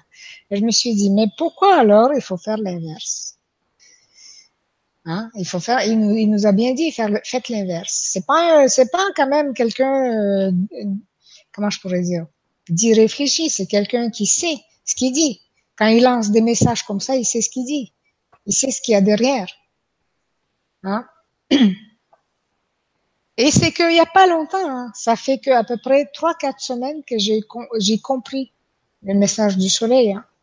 Alors que je savais toujours, en fait, le soleil, c'est celui qui transcende ce que la lune va, va remonter en nous. La lune, c'est notre, c'est celle qui va remonter l'émotionnel en nous. Hein. Mais si le soleil ne le transcende pas, il va rester là, l'émotionnel. On comprend? Mm-hmm. Le soleil, il est là pour le transcender. Et si on coupe, si on se coupe du soleil, ça va rester là. Et là, on, pète les plombs. Et là, euh, c'est les révoltes. Et là, c'est la, séparation l'un de l'autre parce que l'émotionnel monte. Donc le soleil, c'est celui qui, qui transcende euh, ce que la lune fait monter en nous. Parce que son job à la lune, ben, c'est monter notre émotionnel. Hein. C'est nous montrer ce qui, euh, à chaque fois qu'on a les pleines lunes, c'est, comme la planète, euh, c'est, un astre qui fait une fonction comme ça. Et le soleil, il transcende tout. Mais si on se met un écran de protection contre ça, eh bien, on se met, met un filtre et ça transcende pas. Je vous dis pas d'aller au soleil toute la journée du tout. nous, on nous disait, il faut jamais. Moi, quand j'étais enfant, hein, on me disait, il faut pas y aller entre midi et deux, vous risquez l'hypothermie, voire l'hydrocution. Et moi, je sais pas, j'y allais. Euh, on m'avait toujours dit ça, et comme j'écoutais jamais rien, j'ai, moi, j'étais pâtissier quand j'étais jeune. Voilà, je raconte un petit peu ma vie. Je partais en vélo, et quand j'avais fini mon travail, parce que je travaille de nuit, 4 heures midi, et à midi, J'allais en plein soleil. J'allais me baigner un petit coup. Il y avait une sorte de petit étang hein, près de chez moi. Et je m'endormais au bord, carrément, en plein soleil. Et je revenais, tranquille, j'avais rien. Hein. j'avais rien du tout. Et pourtant, je cramais au soleil, je cramais littéralement à cette époque-là. Et c'est bizarre quand même hein, que quelque part, tout dépend dans quel état d'esprit tu es. Je veux pas dire que non plus je vais rester trois semaines au soleil euh, de midi, hein. mais euh, je pouvais m'endormir une heure, une heure et demie entre midi et deux, et puis rentrer à la maison euh, après le boulot. Et euh, voilà, tranquille, et ça me faisait rien. J'étais noir, c'est tout. j'étais tout noir. Et euh, j'aimais bien ça. Maintenant, j'aime plus trop aller à la mer parce que je me suis un peu lassé. Mais à cette époque-là, tout le monde me disait mais comment tu fais euh, Tu dois avoir une peau du sud. Bon, c'est vrai j'ai une peau du sud, mais quand même, si on reste au soleil, normalement, on, finit par brûler. Ça m'est arrivé de temps en temps de peler, mais pas longtemps. Ce qui mm. veut bien dire que quelque part, il y a le l'esprit est très puissant quelque part. Les croyances sont puissantes. Et, et j'avais vu une histoire, je me suis dit, est-ce que c'est vrai, c'est dingue? Par hypnose, on avait suggéré à quelqu'un qu'il tenait un objet qui était, qui sortait d'un surgélateur, même pas d'un congélateur, d'un surgélateur, moins 30, moins 40 degrés. On lui donnait l'objet, la personne le lâchait parce que ça lui brûlait les mains. Mm. Et quand on a regardé ses mains, il avait perdu la peau. Alors que l'objet, après hypnose, il l'a touché, il était normal. Ce qui prouve bien que l'esprit, on peut lui faire croire ce qu'on veut. C'est ça. C'est ça. Et oui. Donc c'est ce que je vous dis, revenir à l'enfant que vous étiez, c'est celui qui était euh, pas formaté. Et quand on vous disait touche pas, vous touchiez. vous faites pas, vous faisiez. C'est ben, l'enfance, c'est exactement ça. Il dit non. Si vous lui dites non, il va, il va le faire justement. c'est ça. Et après, bien entendu, aujourd'hui, en tant qu'adulte, on donne notre pouvoir aux autres. Pourquoi? Parce qu'on veut, euh, on veut être aimé peut-être, parce qu'on veut gagner l'amour en d'autres sortes. Tu vois, donc, euh, mettons quelqu'un me demande de faire une commission, eh bien, si euh, ça me dérangerait pas, si j'ai du temps aussi, en tout cas, si ça me convient, oui, je vais dire oui, bien sûr. Je, je rends des services aussi, hein, c'est correct de se rendre des services, tu vois. Mais par contre, si ça me, ça me, ça me cause plus de problèmes qu'autre chose, je vais me respecter, tu vois. C'est ça, s'aimer. C'est ça, se respecter. C'est ça, se choisir. C'est ça, se dire, ben, je suis désolée, euh, je ne peux pas là. tu vois. Là, je, je, ça m'adonne pas. Tu vois ce que je veux dire? La prochaine fois, là, je, je ne peux pas. Donc, se choisir. C'est, mais euh, alors qu'il y a un temps, j'aurais dit, eh oui, j'aurais fait trois heures de route pour aller faire la commission de l'autre, tu vois. mais c'est pareil pour beaucoup. Beaucoup de gens font ça. Beaucoup de gens disent oui alors qu'ils pourraient dire non, alors qu'ils voudraient dire non. Et après ils se disent eh ben j'aurais pu dire non, mais mais comme ça je suis gentil, tu vois. Et comme ça on m'aime parce que je suis gentil. Et en fait, en fait, c'est ça le non-amour de soi, le manque d'amour de soi. C'est quand on le cherche à l'extérieur. Pourquoi on accepte? Pourquoi on accepte pourquoi on pourrait pas dire non? Tu vois ouais. Donc, on s'accepte pas soi-même. S'accepter aussi soi-même, quand on parle d'amour de soi, de, de s'aimer euh, inconditionnellement, s'accepter soi-même, c'est accepter aussi toutes ces ombres. Parce que ça, c'est quelque chose que j'ai compris lors d'une séance. Euh, c'est qu'il y a une femme qui me dit, bon, j'ai compris euh, la conscience de je suis Dieu, je m'aime, mais il y a, y a quand même une partie de moi que j'aime pas. Alors je dis je suis Dieu, ça veut dire quoi la conscience de je suis Dieu? Eh ben elle m'explique ce que c'est pour elle la, la, conscience je suis Dieu. Eh bien je D'accord. Et puis finalement, de petit à petit, on comprend que elle n'aime pas ses défauts. Tu vois? Et alors, pour moi, le mot défaut, encore une fois, hein, je, vais, je vais jouer avec le mot. Quand je vois le mot défaut, je vois une chaîne de production. ouais, Et là, il y, a, y a un produit qui, qui a un défaut dedans, il faut le jeter. Mmh. Tu vois ce que je veux dire? Oui, tout à fait. La chaîne, euh, avec le testeur, le contrôleur de qualité qui dit ah ce produit il n'est pas conforme. Voilà, c'est mm. ça. Mais pourquoi on voit des défauts en soi? Si on, se voit en tant que euh, ben, Dieu qui est créateur de tout, qui est créateur de la lumière, il est autant créateur de nos défauts, il est autant créateur de nos ombres. Tu Bien sûr. Et si on accepte ces ombres, ses propres ombres, ses propres défauts, en fait, ils sont plus des défauts. C'est tout simplement des, euh, des côtés de nous qui manquent un peu de lumière. C'est tout. et alors, on se met à les aimer. D'une part, déjà, à les reconnaître, à prendre conscience que, voilà, c'est pas un défaut. C'est euh, parce que je ne suis pas, je ne fais pas partie de la chaîne de la production. Je suis pas un produit fait en Chine. fait en Chine. Ou banni de Taïwan à une certaine époque. C'est ça. je suis unique, tu vois. Oui, oui, exactement. Et, mes défauts, c'est pas mes défauts, c'est des parties de moi qui font partie de moi. je, suis comme je suis. Je suis comme je suis. Mais après, ça ne veut pas dire qu'on ne doit pas s'améliorer. Bien sûr, on peut s'améliorer. Tu vois, bien sûr, si on trouve que, oui, je suis un peu en colère, euh, je suis quelqu'un de colérique. Ok, on va travailler dessus, on va l'éclairer cette cette euh, cette partie-là. Qu'est-ce qu'on va faire? On va aimer cette partie-là. C'est pas en la détestant, c'est sûr et certain. Et vous avez, si vous avez essayé de détester vos défauts entre guillemets, vous avez remarqué que ça marche pas. Elles sont là, ils sont là. et si vous avez essayé de les aimer, de les éclairer, eh ben, vous allez remarquer une chose, c'est que ils ne partiront pas, mais ils vont rester et ils vont devenir justes. La colère, elle a le droit d'être. Quand on dit revenir à, l'enfant que nous étions, quand on était enfant, on était aussi en colère. On se mettait en colère. Un enfant, il se met en colère. Et très. Hum. Mais sa colère, elle était passagère. Elle était juste. Juste dans quel sens? C'est qu'elle avait, selon lui, le droit d'être. Nous, selon nous, notre colère, elle n'a pas le droit d'être. On va l'étouffer. On n'a pas le droit de se montrer colérique, sinon on est bipolaire, sinon on est hyper je sais plus quoi, et sinon on est trop sensible, il faut nous, nous, faire examiner, donc parce que il faut maîtriser nos, émotions. Ça c'est l'adulte, tu vois. L'enfant chez lui, la, colère elle arrive, il la vit, cinq minutes après, il a oublié, il a passé à autre chose.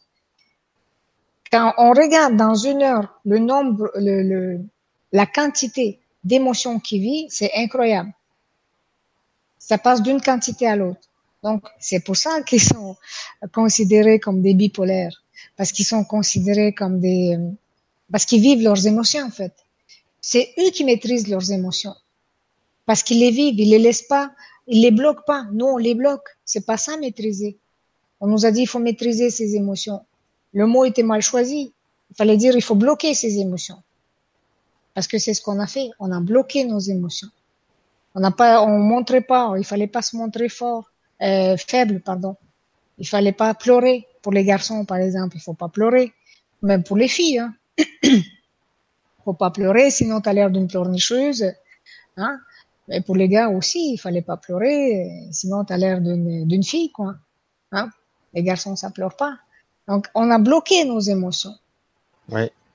Tu vois? Nos émotions, c'était pas, c'était pas comme un enfant qui les vit. Un enfant, il les vit à fond. Il les vit. L'émotion ne se bloque pas.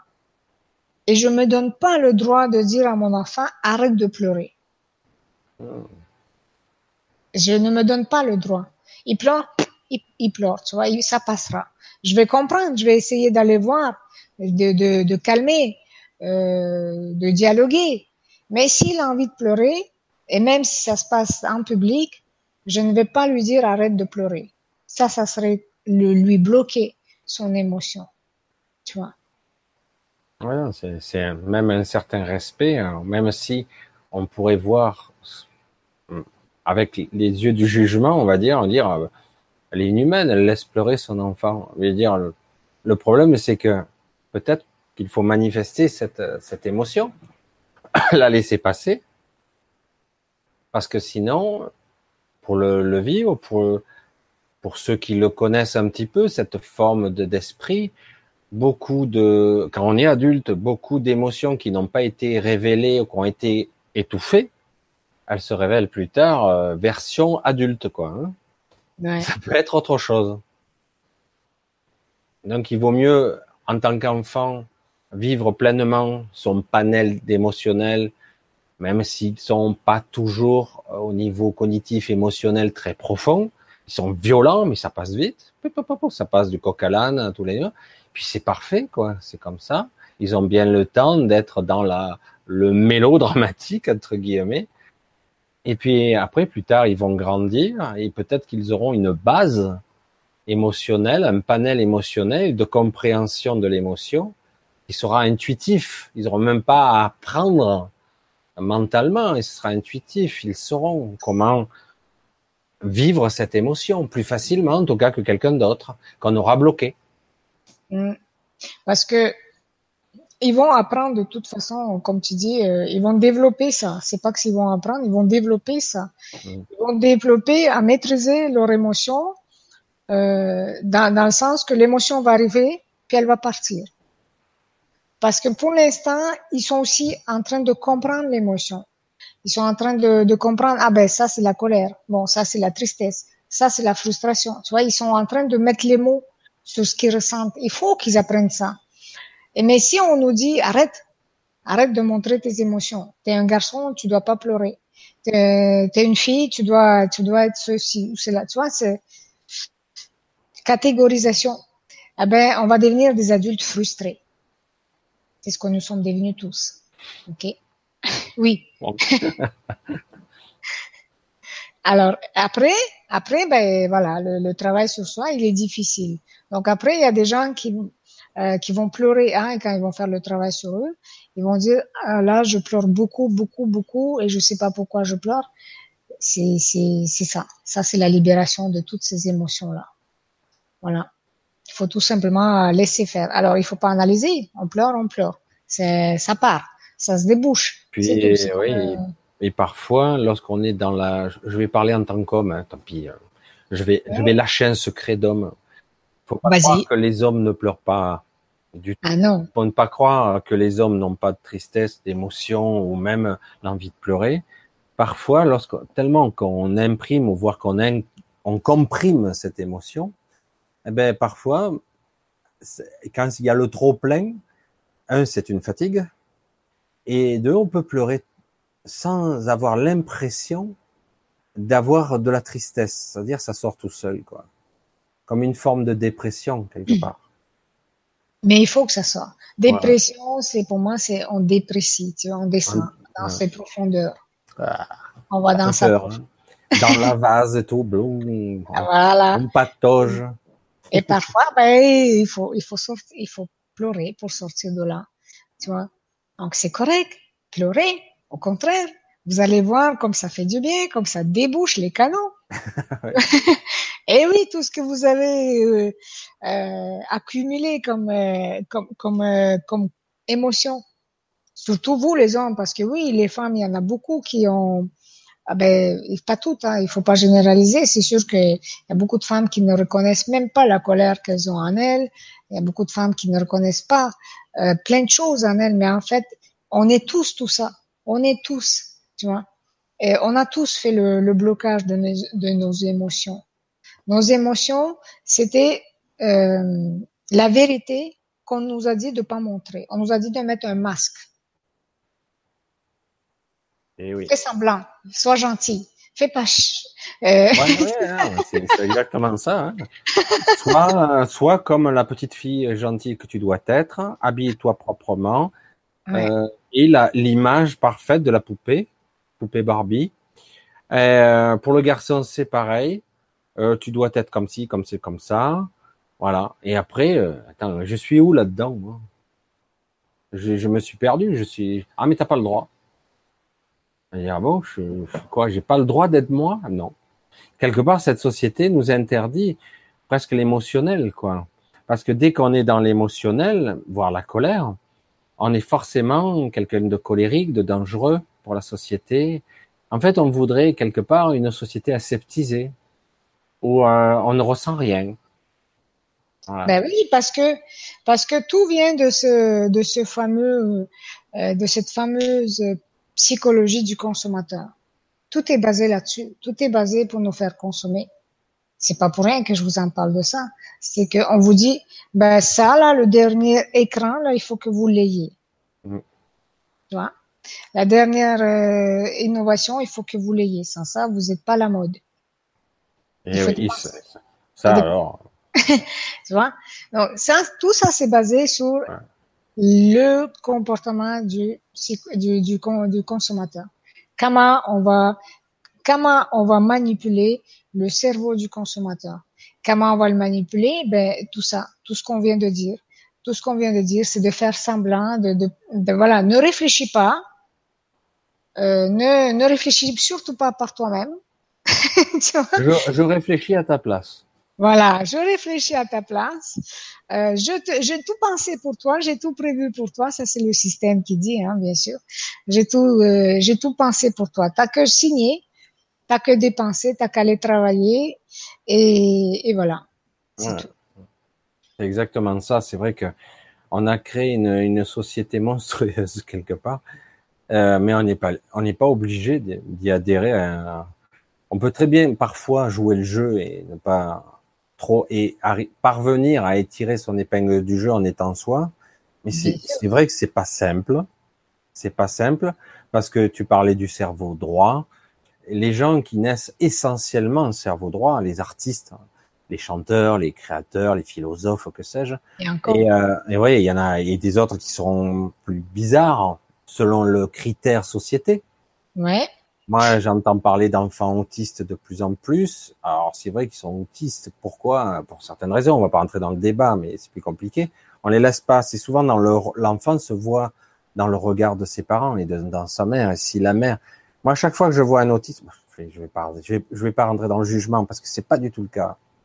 Mais quand je vois l'enfant qui, qui pousse des cris, que c'est bizarre, je me retourne tout de suite vers la mère parce que je vois qu'en fait c'est elle le centre. Tout, tout, tout gravite autour d'elle. Il y a de la culpabilité derrière, c'est horrible. Alors c'est vrai que tout ça, il faut pas, faut, faut comprendre, éduquer, parce qu'à mon avis, il faut commencer par là, éduquer les gens pour dire attention, attention, nous sommes tous reliés. Ce que j'envoie comme émotion, l'autre le capte. À un autre niveau, c'est inconscient, certes, mais il est capté. Les, animaux font ça tout le temps. Hein. Ils sont pas soi-disant s'y évoluer. Et pourtant, ils captent l'intention de l'autre animal. Et en tant qu'humain, c'est pareil. Et les enfants, ils captent tout. Ils sont des éponges. Ils sont des éponges. Alors du coup, oui, euh, c'est important aujourd'hui de rééduquer justement les enfants. Faut commencer par là. Et nous aussi, c'est un peu plus dur pour les adultes parce qu'on a des kilomètres et des couches et des couches de programmes. Et du coup, c'est important, c'est capital parce que ça permet de révéler la vraie nature de ce que nous sommes et non pas la machine que nous croyons que nous sommes. Et oui. Quand je dis je vends un iPhone euh, qui font la queue, je dis toujours cet exemple, euh, des kilomètres toute la nuit de queue pour avoir le dernier iPhone. Oui, c'est ça. C'est je ne m'aime pas, je veux être accepté par la société, je veux être comme tout le monde, admiré, que sais-je. C'est ça. Ça, euh, ça, ça, veut pas dire que vous n'avez pas le droit d'avoir ça. Non. C'est quoi l'émotion qui vous pousse d'avoir ça? C'est tout. Mais quelque part, c'est aussi la conformité. Si je ne suis pas comme les autres, c'est que je suis pas normal. C'est ça c'est être accepté par la société. On n'est pas obligé d'être euh, euh, non plus rejeté parce qu'on n'a pas l'iPhone. Moi, j'ai pas le dernier. Moi non plus. et, et, voilà quoi. Mais ce que je veux dire, mais pour en revenir à ce que tu disais quand on a on, on a élevé nos enfants et oui, en fait, les parents aujourd'hui, ça c'est très important. Il y a beaucoup de parents qui s'ouvrent aujourd'hui hein, qui s'ouvrent et leurs enfants, moi en tout cas je rencontre énormément des gens de 50, 60, 70 ans et, et ce qui, selon leur compréhension, c'est que leurs enfants sont pas ouverts, en tout cas ils sont pas à leur niveau euh, sur la même longueur d'onde, on va dire ça comme ça, ils sont pas spirituels. Hein. Donc, et là ils commencent à se culpabiliser. Et là ils se disent oui mais euh, j'aurais pu les éduquer euh, autrement, j'aurais pu faire ceci. vous savez, c'est ça. C'est le conditionnement. Le conditionnement, c'est la première, c'est le premier freinage qu'on nous a instauré. Vous savez, le premier. Et, je vous le dis, je le dis. Et moi-même, je l'ai fait. Moi, mes enfants, c'est sûr que parfois, je, je, les ai menacés. Je leur ai dit, ben, si tu manges pas, tu n'auras pas ta crème glacée. Conditionnement. Conditionnement. Et je me rends, je me rends compte après. Mais oui, au conditionnement, nous-mêmes, on l'a fait. Maintenant, vous continuez à le faire si vous vous culpabilisez. Si vous vous dites, oh, ben, si j'aurais fait différemment.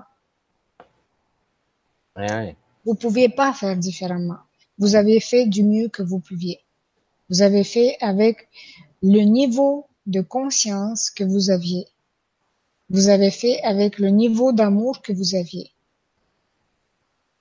Et vous avez aussi surtout, surtout, je suis sûre à l'époque, euh, je parle pour les personnes plus âgées, hein, dans, les, dans les âges de 60, qui ont des enfants grands aujourd'hui et qui ont même des petits-enfants. quoi. Vous avez surtout passé vos enfants avant vous-même. Tu vois? Oui, il y a l'esprit de sacrifice à cette époque-là. Voilà. Donc, commencez pas à vous culpabiliser, vous avez fait du mieux que vous pouviez. Moi, mes parents, ils ont fait du mieux qu'ils ont pu. Grâce à eux, euh, j'ai pu être ce que je suis. Grâce à eux, j'ai fait ce que j'ai fait. J'aurais pas pu choisir mieux. Tu vois, même s'ils ont leur propre façon de voir les choses.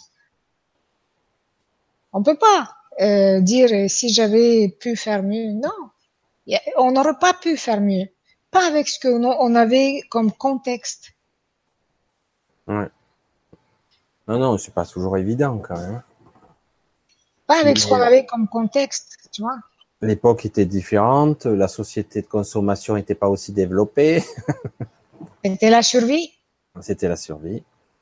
Tu vois, c'était c'était même pas l'amusement, c'était euh, aujourd'hui. Aujourd'hui, tu regardes les, les parents, tu regardes Christophe et les autres parents. Moi, j'en vois hein, dans les parcs, j'en vois dans les euh, dans les manèges, j'en vois partout. Les, les, les papas, ils s'amusent autant que les enfants aujourd'hui, tu vois.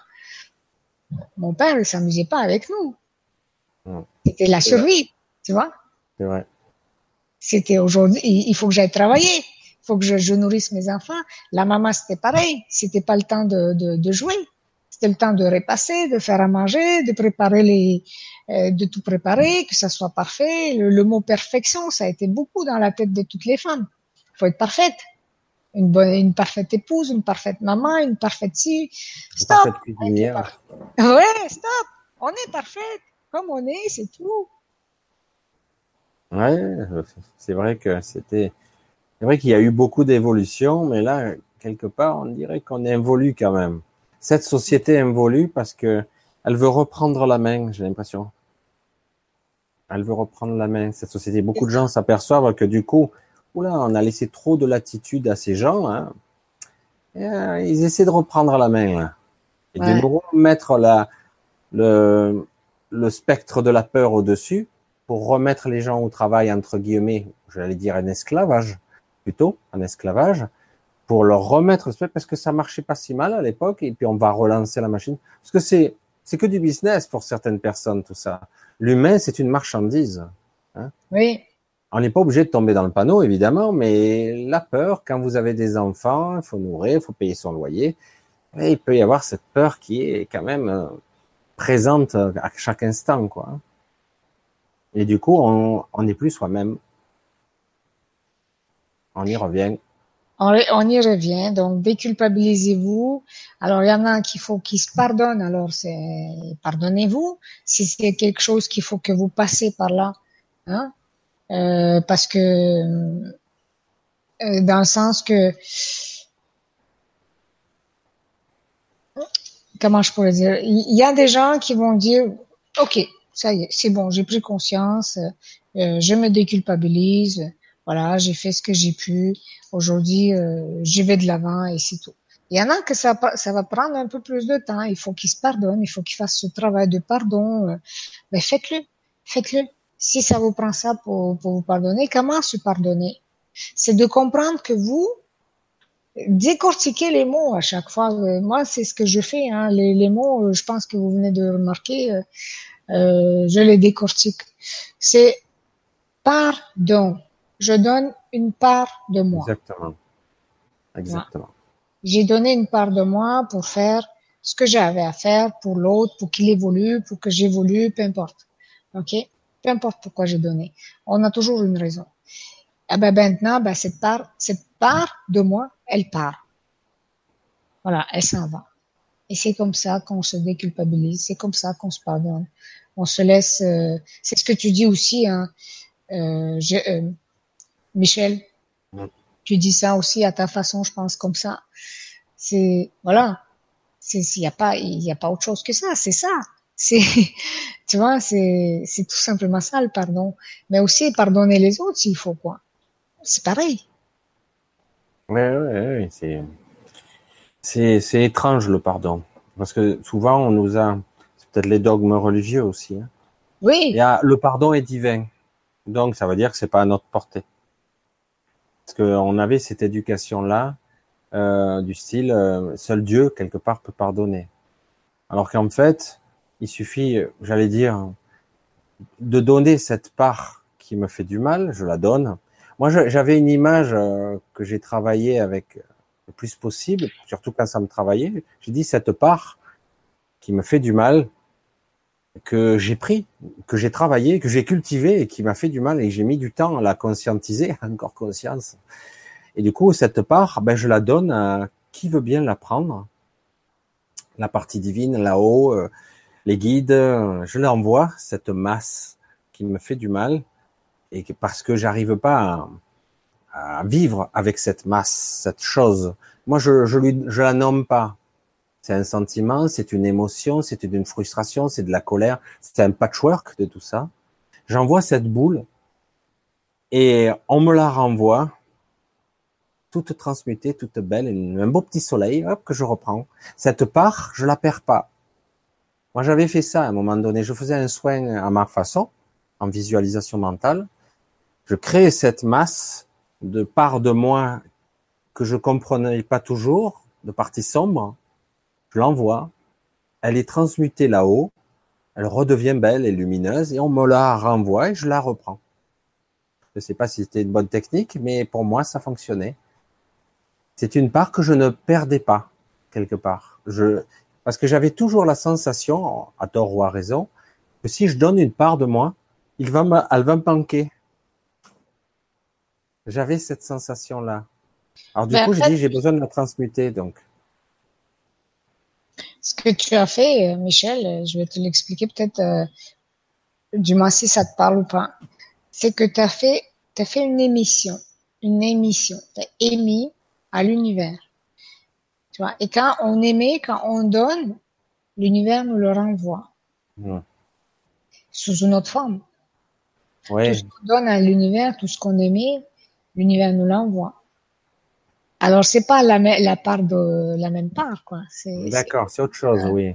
On a remplacé parce que comme euh, cette euh, rancœur, si tu veux, que tu as, laissé passer, que tu as laissé partir, tu vois, euh, elle a laissé une place vide. On l'a, on l'a ramenée. On a, on a mis quelque chose autre dedans. D'accord. Oui. C'est vrai que moi je visualisais différemment, c'est pour ça aussi. Je le fais plus très, euh, mais c'est vrai qu'il y a une époque je faisais ça. Euh, j'avais trop de, euh, je pense que voilà, tu l'as, tu l'as très bien dit, les hommes ont une colère qui, qui est très difficile à identifier, qui peut être transgénérationnelle. Je sais qu'elle est transgénérationnelle pour moi, parce que mon père avait cette colère, une colère incontrôlable que j'ai fini par par diluer, diluer et diluer, et puis finalement, il en reste très très peu maintenant. Mais quand j'étais jeune, c'était catastrophique. Et je m'apercevais que je répétais la mémoire de mon propre père, qui, qui avait cette même frustration, etc., cette même colère, pour ne pas dire de la rage. Mm. Et qui cassait tout à la maison, c'était infernal. Hein. Piquer une colère, il y avait que cette façon-là de, de finir le, waouh, c'était en apothéose. Hein. Tous les meubles y passaient, quoi. J'en avais un petit peu parlé avec Christophe. Hein. Et, euh, mais c'est vrai que c'est c'est impressionnant. Du coup, toi, en, en, en, en tant qu'enfant, tu vois, je, cafouille. Tu te caches parce que tu as peur. Hein, et tu entends les bruits. Il t'attend que ça se calme. Et, euh, c'était dévastateur. Hein. Les meubles y passaient, c'était tout cassé. Hein. Et euh, ça faisait peur. Moi, j'en veux pas à mon père, hein. attention, hein. parce qu'aujourd'hui, j'ai fait le travail et j'ai compris. J'ai compris beaucoup de choses. Ça, ça, ça ne concerne que moi. Hein.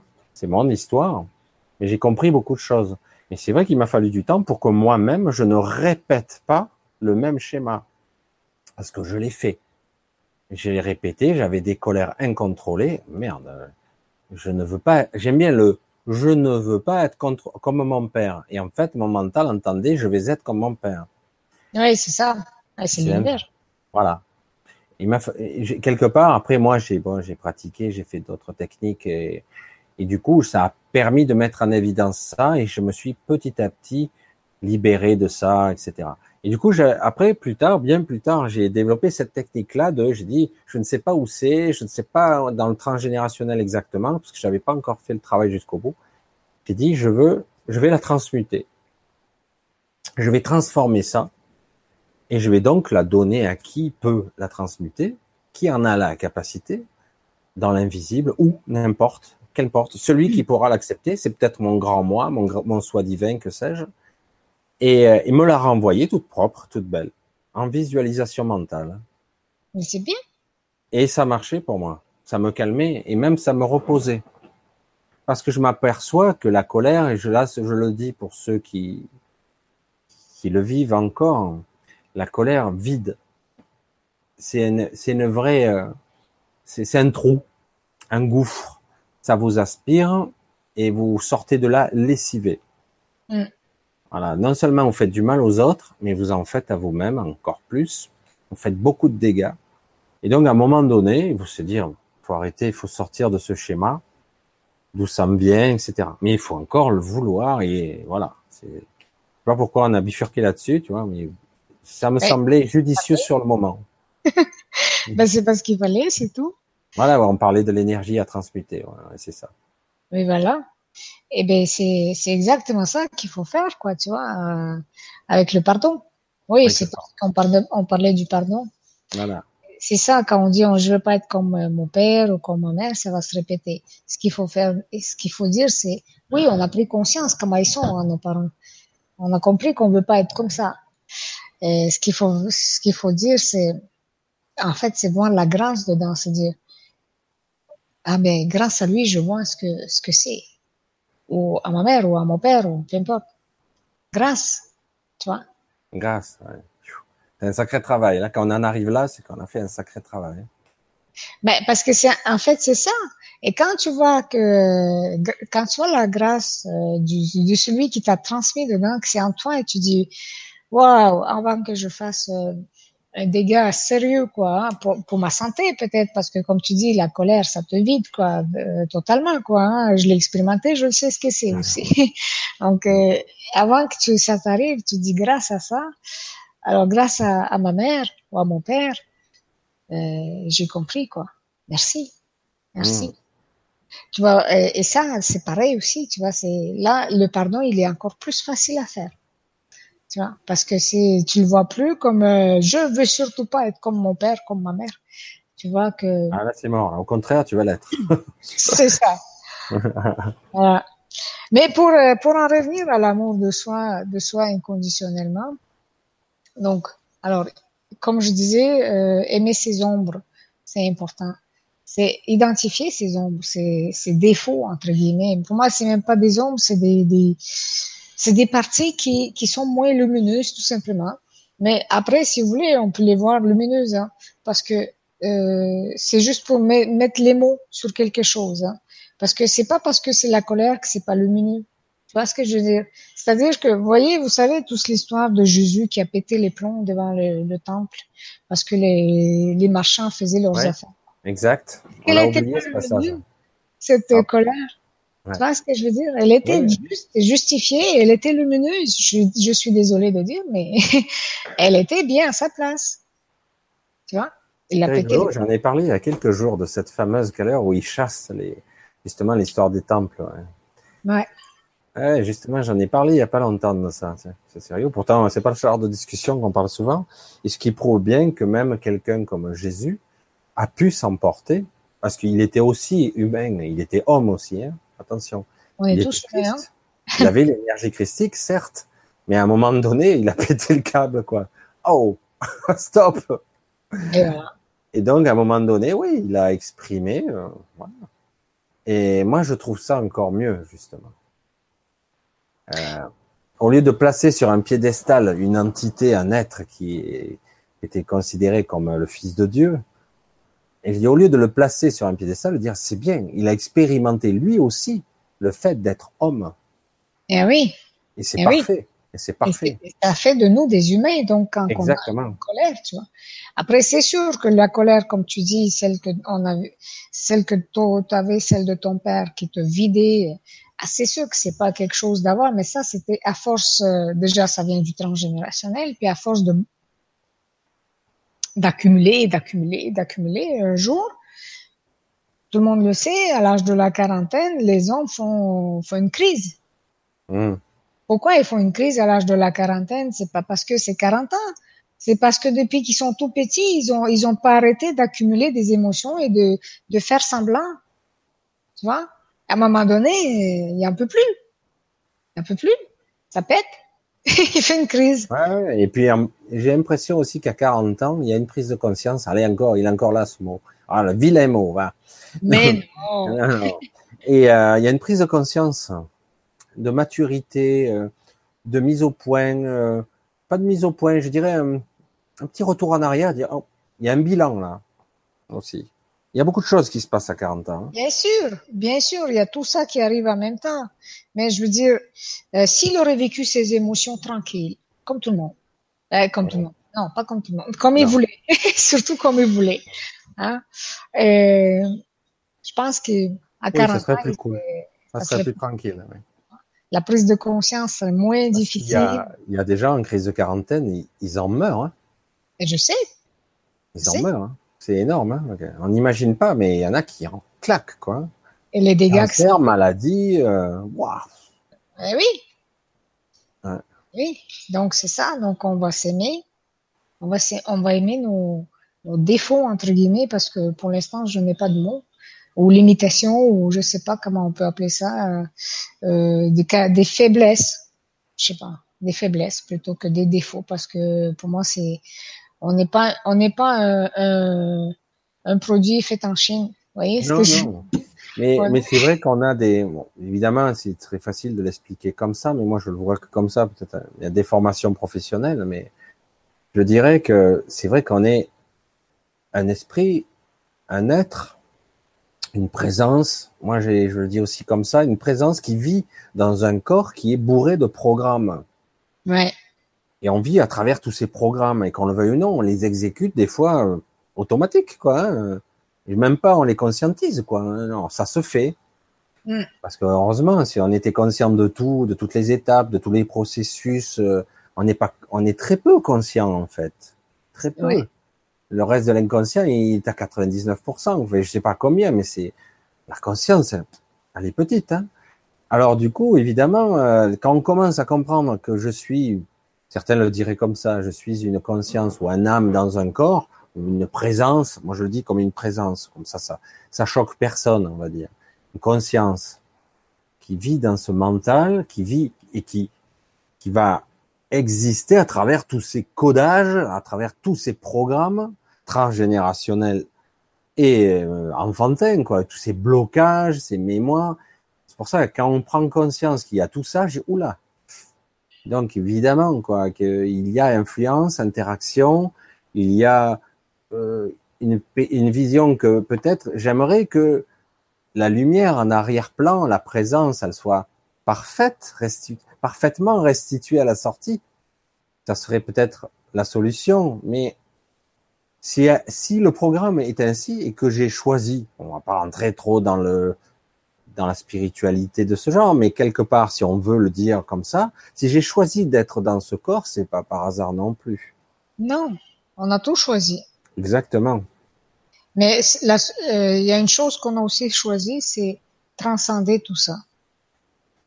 Mm. Et, et ça, c'est la chose la plus difficile à faire. Mais mais je vous invite tous à faire, à s'aimer inconditionnellement, à, vous accepter. Vous savez, quand on me dit j'aime pas mon corps, eh ben ça c'est l'extérieur. L'extérieur, euh, je suis d'accord qu'il faut aimer euh, tout, l'intérieur et l'extérieur. Mais l'extérieur, il reflète l'intérieur. Qu'est-ce qu'on n'aime pas en soi d'abord à l'intérieur? Qu'est-ce qu'on va aller transcender à l'intérieur? Qu'est-ce qu'on va éliminer à l'intérieur? Quelles sont nos parties sombres qu'on n'aime pas? Qu'est-ce que c'est qu'on n'accepte pas dans le dans cette création que nous sommes? Tu vois?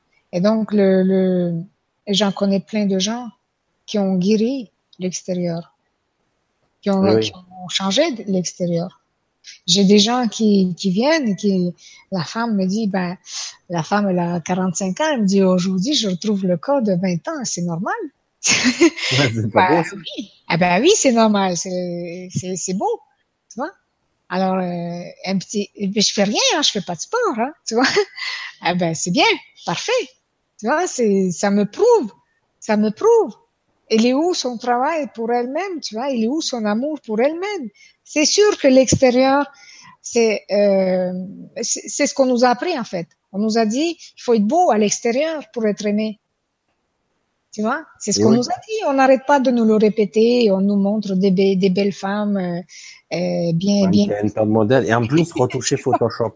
Voilà. Photoshop Donc, euh, on nous dit ce qu'on doit aimer, on nous dit ce qu'on doit accepter comme norme de beauté, tu vois?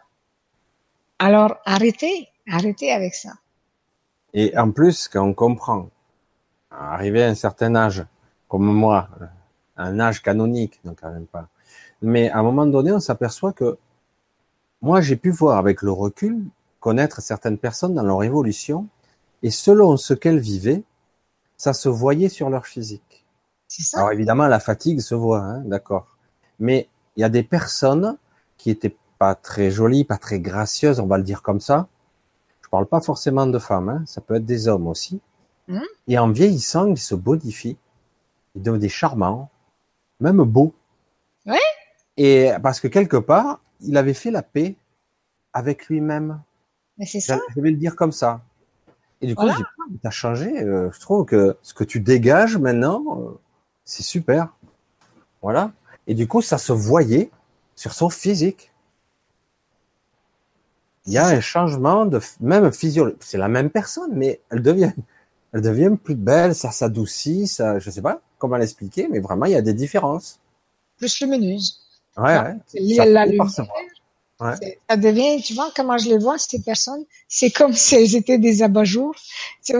Ah oui, c'est pas mal ça. Il y a une ampoule à, à l'intérieur qui éclaircit, on dirait, tu vois. C'est comme des, des lampes. ah, ouais, du coup, la lumière est filtrée au début, elle est très très étouffée, et puis ouais, voilà. la lumière sort. C'est ça. Ah ouais, c'est une belle image. Ouais. c'est exactement ça. Et j'en ai vu quelques... Il y en a pas tant que ça, mais de temps en temps, on croise ces personnes qui tu dis putain, regarde-le comme la gueule qu'il avait il y a dix ans et regarde maintenant. tu pars d'une transformation. Lui, il y en a certains jeunes, c'est horrible, quoi. Et tu les vois à la maturité, 40, 45 ans, ils sont, ils sont pas mal maintenant, dans leur style. Et, ils rayonnent quelque chose, il y a quelque chose. Et tu te dis, regarde, c'est vrai qu'il y a une grosse différence quand même. À qui sait le voir, le, le, il y en a certains, même pas ça les intéresse de regarder, hein, mais, mais quelque part, on le ressent et on le voit. Il y a une vraie, une vraie différence. Il y a l'inverse, hein. il y a des gens qui sont très beaux, très beaux et ils deviennent moches. Carrément. Et, ben, on va regarder à l'intérieur de ces gens-là et on va voir qu'ils s'aiment pas du tout. Voilà. Non, ils aiment pas, ils aiment rien de l'intérieur. Donc l'extérieur va va montrer ce qu'ils aiment pas à l'intérieur. Moi, les eh gens, euh, je, il y a une femme qui est arrivée avec tout plein de rides et je lui ai dit tout ce que ces rides représentent. Ah ben, je l'ai revue cinq, six mois plus tard, elle avait la moitié de ses rides parce qu'elle a aimé ce qui, ce qui a causé ces rides. Tu vois, elle a ah, pardonné, elle a laissé aller, elle a, elle a fait la paix, quoi. C'est déjà pas mal. Eh oui. Énorme. Mm. Eh oui.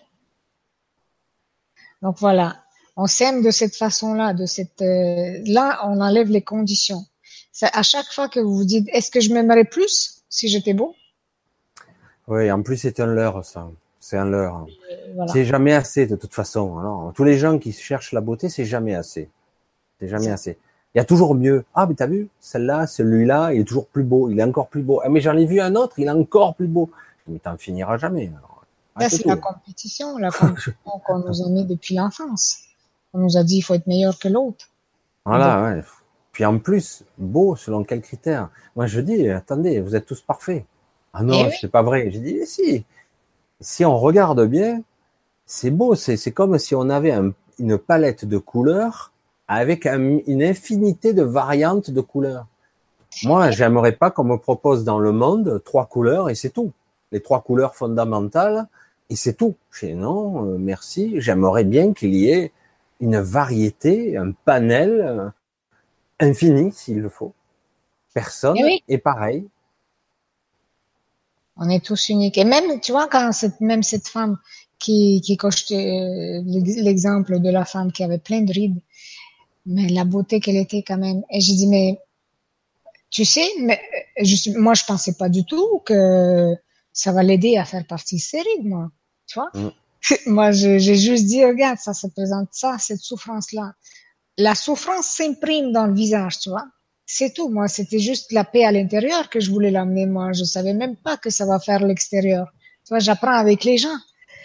Et, et quand j'ai dit, euh, mais tu es belle comme ça, mais regarde comment tout ce que tu as traversé, tu es encore là. Et c'est ça la beauté. Tu vois? La eh beauté, c'est ta force, c'est ton courage, c'est ton amour pour autre, c'est malgré ce que tu as vécu, malgré toute, ce, toute cette souffrance, tu es encore là et tu fais du bien aux gens. Tu vois? Mm. Oui, tout à fait. C'est même énorme. D'ailleurs, c'est ce qu'on constate souvent. Il y a, il y a des gens qui ont un réservoir de compassion qui est assez hallucinant. Pour rebondir à quelque chose dans le chat qui était remonté plus loin, chacun aura quelque part sa mission de vie. J'aime pas le terme mission de vie. La mission de vie, c'est d'être soi. C'est tout. pour moi, pour moi, il y a des personnes, c'est vrai, qui sont capables de donner de façon infinie tout ce qu'elles ont. Euh, L'abbé Pierre, euh, euh, comment s'appelle Il y avait certaines, euh, enfin, je me rappelle plus, des certaines personnes qui sont considérées comme des des saints, euh, qui ont tout donné, tout, tout, tout, tout, tout. Ils sont des maîtres euh, pour nous quelque part, mais c'était leur mission quelque part. On n'est pas obligé pour être une bonne personne d'être à leur image. Pour être une bonne personne, déjà, il suffit d'être soi. C'est déjà mm. pas mal. Il s'agit pas d'égoïsme là.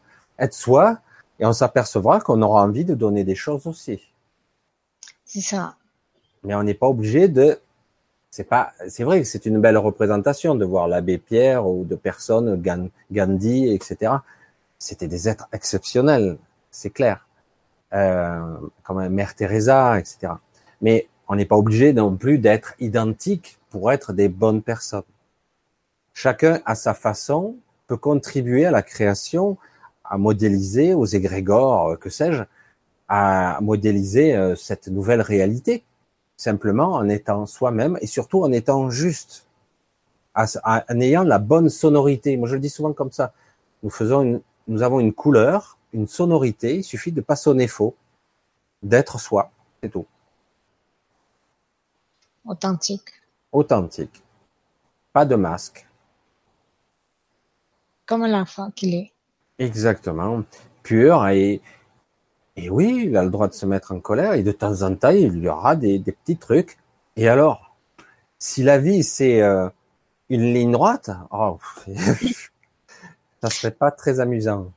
Il y a une chose qui, qui, qui passe dans la société, c'est que ceux qui ont du pouvoir, entre guillemets, ont le droit de se mettre en colère. Hein, notre employeur, par exemple. lui, il a le droit de se mettre en colère. On va rien dire. D'accord, oui, je vois ce que tu veux dire. Il y a une forme, une forme d'autorité qui, qui a le droit d'être. Et nous, euh, nous sommes petits et faibles. Et on doit faire, on n'a pas le droit. On doit, on doit. On doit obéir. Voilà. Alors, je vous dis, désobéissez. Vous êtes plus des enfants, des enfants dans le temps.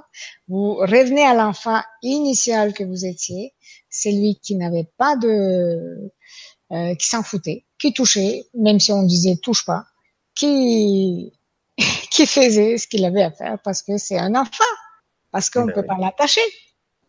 Hein? Oui, oui, que vous êtes un enfant qu'on ne peut pas attacher, c'est tout. On peut je le confirme, je le confirme. Parce qu'ils ont deux enfants, Christophe et Olésia. Ça veut pas dire, attention, ils sont adorables. Hein. Mais, euh, mais bonjour l'énergie. Je sais pas si je tiendrai le coup. Il faut beaucoup d'énergie. Euh, quelque part, ouais, comme euh, il disait Christophe il y a neuf jours, ils m'ont pété la télé. Ils m'ont explosé la télé. Et je sais plus lequel des deux a dit, mais c'est pas grave, papa, c'est que du matériel. c'est vrai, il a dit ça en plus. Ben ouais. quand tu vois, quand t'entends ça du petit, tu dis, qu'est-ce que tu veux dire à ça? Qu'est-ce que tu veux dire à ça? C'est la vérité. Il y a, rien de grave, c'est vrai. Mais du coup, tu lui dis aussi, tu lui retournes l'argument, tu dis, tu sais, tu regardais peut-être tes dessins animés dessus, mais pendant quelques temps, tu regarderas plus. C'est ce qu'on a dit. Eh. Il a dit, ben, on va regarder sur l'autre maintenant. Ah, voilà, il est pas bête. Hein. Il avait, il avait déjà repéré. Ah. Donc, ils ont la réponse à tout déjà. Ah, tu m'étonnes. Tu m'étonnes. C'est vrai que quelque part, ça émancipe un petit peu euh, de cet esprit euh, de soumission que nous, nous subissons dans cette société. Et euh, dans quelques années, ça risque d'être intéressant s'ils arrivent bien à s'épanouir, à être ce qu'ils veulent, ce qu'ils devront être, des diamants bruts, j'allais dire. Non pas des diamants qui ont été taillés pour être beaux avec tant de facettes, non, des diamants bruts. Et du coup, ils vont, quand le soleil va passer au travers, waouh, ça va faire quelque chose d'unique et non pas d'uniformisé, quoi. Tu vois ce que je veux dire? Cette lumière qui est toujours la même, parce qu'on veut toujours être les mêmes. On est, tu parles de format, formaté, c'est exactement ça. Là, ça sera un diamant brut qui aura l'apparence qu'elle doit avoir. Et ça veut pas dire que ça va rayonner moins. Au contraire, ça va être peut-être même trop éblouissant pour certains, quoi. Dire, mais c'est quoi ça? J'ai jamais vu ça. Ben oui. C'est des monstres. oui, c'est énorme. Ils ont le droit de faire ça? Ben oui. Et alors, ils le font en plus. Ah bon? Et moi, pendant toutes ces années où j'étais sage et gentil, bien discipliné, une bonne personne. D'ailleurs, quand on me dit est-ce que tes enfants sont sages? Alors que les enfants, ça va, ils sont sages. Je dis ben oui, comme, comme euh, tous les êtres sages, ils ont leur sagesse. Hein. Mais euh, ça dépend de ce que tu entends par sage, tu vois parce que ils ont leur sagesse. Parce que je peux te dire que la sagesse, c'est la sagesse selon ce qu'on entend, quoi. Hein. La sagesse, euh, euh, c'est l'intelligence, quoi. Hein. Comme je te dis, quand il a dit, c'est pas grave, c'est du matériel. C'est vrai. Ce n'était pas sage. C'était une sagesse qui vient de dire, tu vois. Absolument. Quand il te fait ce genre de, de et c'est à la journée longue, ce genre de réflexion. Tu vois, c'est à la journée longue, ce genre de, de, de, de leçon. Eh oui. Eh oui. Toute la journée, ils nous enseignent. Alors, euh, oui, ils sont sages. Mais pas sages dans le C'est le côté étrange des enfants. Ils sont limités par les mots, euh, mais par l'attitude moins limitée. Et du coup, ben, quelque part, les parents qui sont censés être les enseignants, mais en fait, ce sont des enseignants de ce monde, des guides de ce monde, en fait, les enfants. Mais les, les parents. Et les enfants, ce sont des maîtres, quelque part. Oui, mais ça ne veut pas dire qu'on leur laisse. Euh, ouais, tout faire quand même. Ah, bien sûr que non, ils ont, ils ont des limites comme euh, quand même, hein, sinon. Mais pas beaucoup, hein. ben, on essaie de, tu vois, de délimiter dans le sens que faut pas les brider, comme tu dis, c'est bien brut. Et c'est sûr que, surtout en ce qui concerne les émotions, j'essaie de pas, de pas les brimer dans leurs émotions, quoi. Hum. C'est des garçons. Ah oui, en plus, ils sont deux. Il y en a un pour, euh, pour mener l'autre, hein, un leader, là, j'ai vu. Il y en a un peu plus grand, forcément. Et euh, voilà, ça y va. L'autre, il suit, hein, évidemment. Si l'un fait une connerie, l'autre, il fait la même. Hein, c'est sûr. C'est ça. Ben, tu vois, même rien que dans les, dans les dessins animés, on véhicule l'image que le garçon doit pas pleurer, euh, eh que la fille, c'est une pleurnicheuse. Euh, tu vois, ça c'est... En, en, une seule phrase, le garçon doit pas pleurer, on, on donne deux images. Le premier, que le garçon doit être fort, faire semblant, et l'autre, que la fille, c'est une pleurnicheuse. Alors que c'est pas vrai dans la vie, en plus. Alors que c'est pire. Ouais. c'est les garçons qui pleurnichent le plus, tu vois. Ouais. Et voilà. Dis-moi, ça fait deux heures qu'on est en vibra. Hein. Ça a l'air de rien. Ça passe très vite. Hein. tu vois, quand on s'amuse. Eh ben, je vais, je vais conclure alors sur le fait pour faire un petit, euh, euh, comment on appelle ça? Ah, dis-moi, dis-moi, tu vas conclure avec quoi? Ben, avec comment? Une méditation, une. Ah, c'est une bonne idée, hein ah non, mais tu vois, comment tu le sens, hein, tu fais les choses, ah ou conclure avec quelque chose que tu souhaiterais de transmettre, sachant que demain, n'oubliez pas, ça, je, moi, je suis toujours là pour rappeler à l'ordre, moi, je suis là pour ça. alors demain, sur la chaîne d'Olésia, il y a, ah non, c'est Christophe, c'est ton mari, donc, Christolésia. Tu vas faire Christolésia, oui, c'est la chaîne YouTube Christolésia, je crois que j'ai mis le lien dessous. Euh, n'hésitez pas à vous abonner euh, parce qu'il y a pas mal de choses intéressantes à qui sait capter les choses. Ça peut être intéressant. Et euh, donc pensez à, y aller, faire et vous abonner parce que demain, donc le 27, il y aura donc un soin de Christophe, c'est ça? Qu'est-ce qui va se passer sur la Il va faire une méditation collective, donc à 10 heures du matin que vous pouvez ah, faire. C'est à 10 du matin demain? Oui, oui, il le fait pour que toute la journée, si on veut, on se connecte à ça. Ah, ça c'est bien aussi, oui, exact. Parce que c'est vrai que le, paradoxe et l'étrangeté de, des vidéos, c'est que l'énergie, la vibration, elle est comme stockée dans l'espace-temps.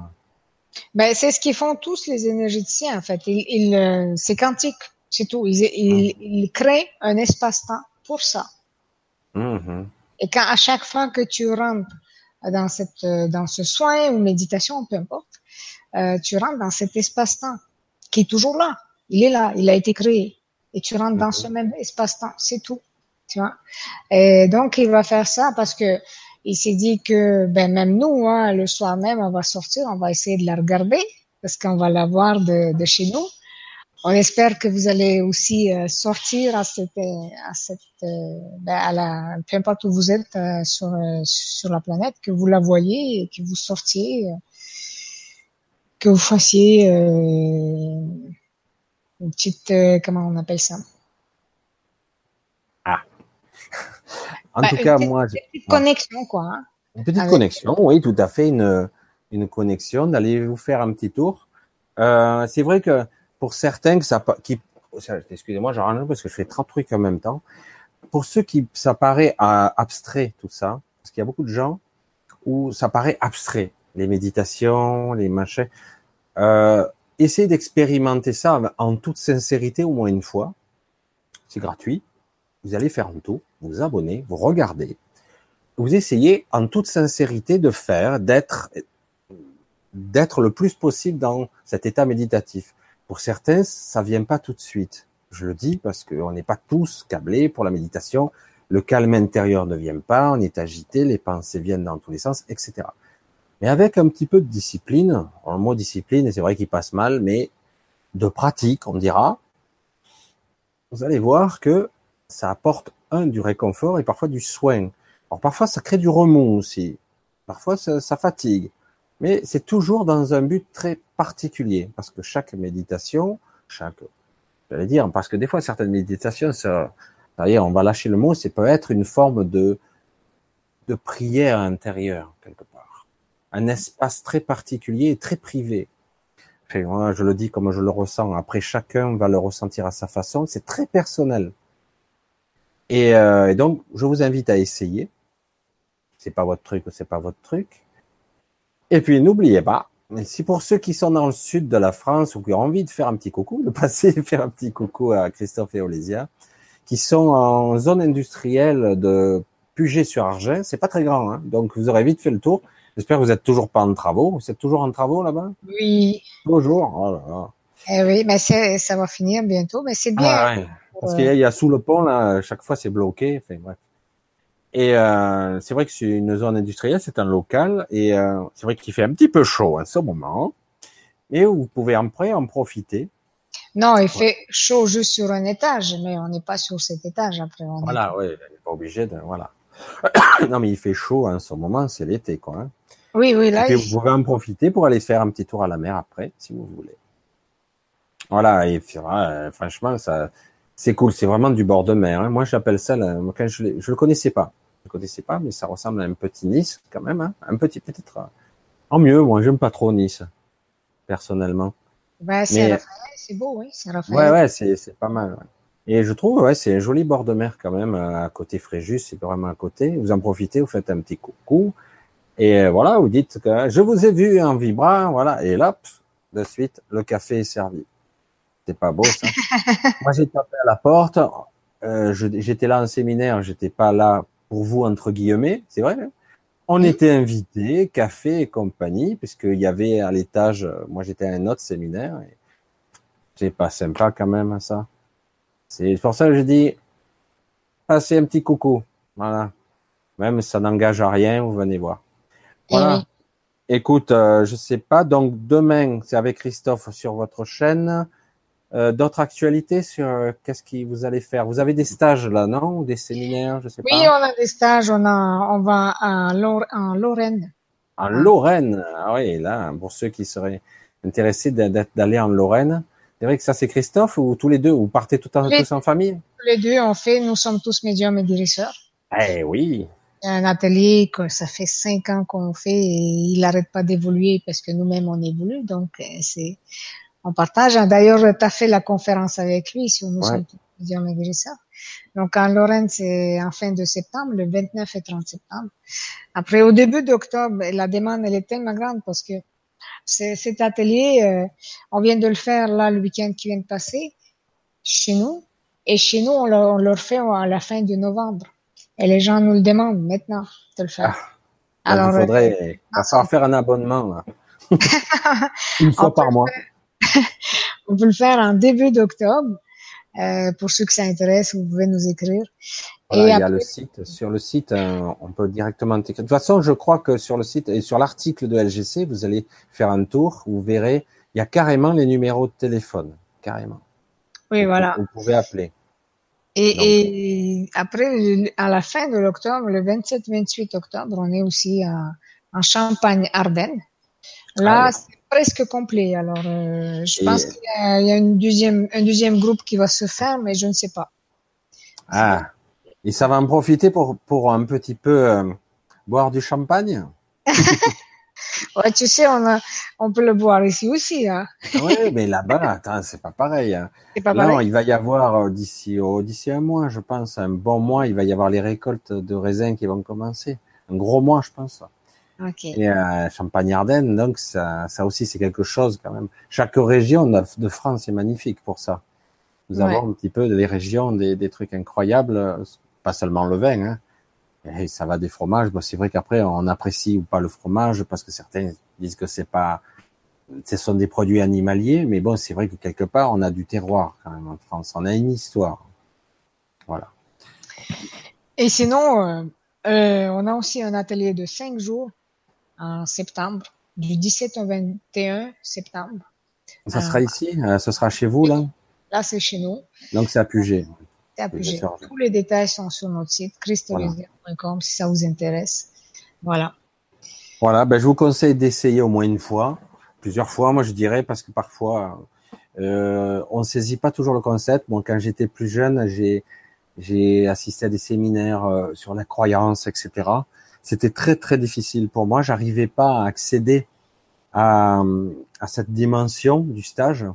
Il m'a fallu presque deux jours et c'est dommage parce que c'est vers la fin que j'avais, je m'étais lâché parce que justement, euh, je vais le dire comme je le pense pour ceux qui sont pas expérimentés, qui sont pas habitués à ce genre de stage.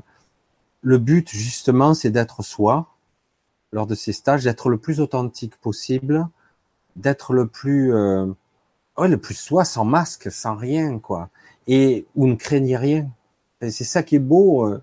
Il y a euh, une, une, dimension de complicité que vous pouvez avoir avec le groupe, le, groupe, qui peut vous permettre même d'accéder à une certaine, même des fois d'amitié, des gens que vous allez continuer à voir après.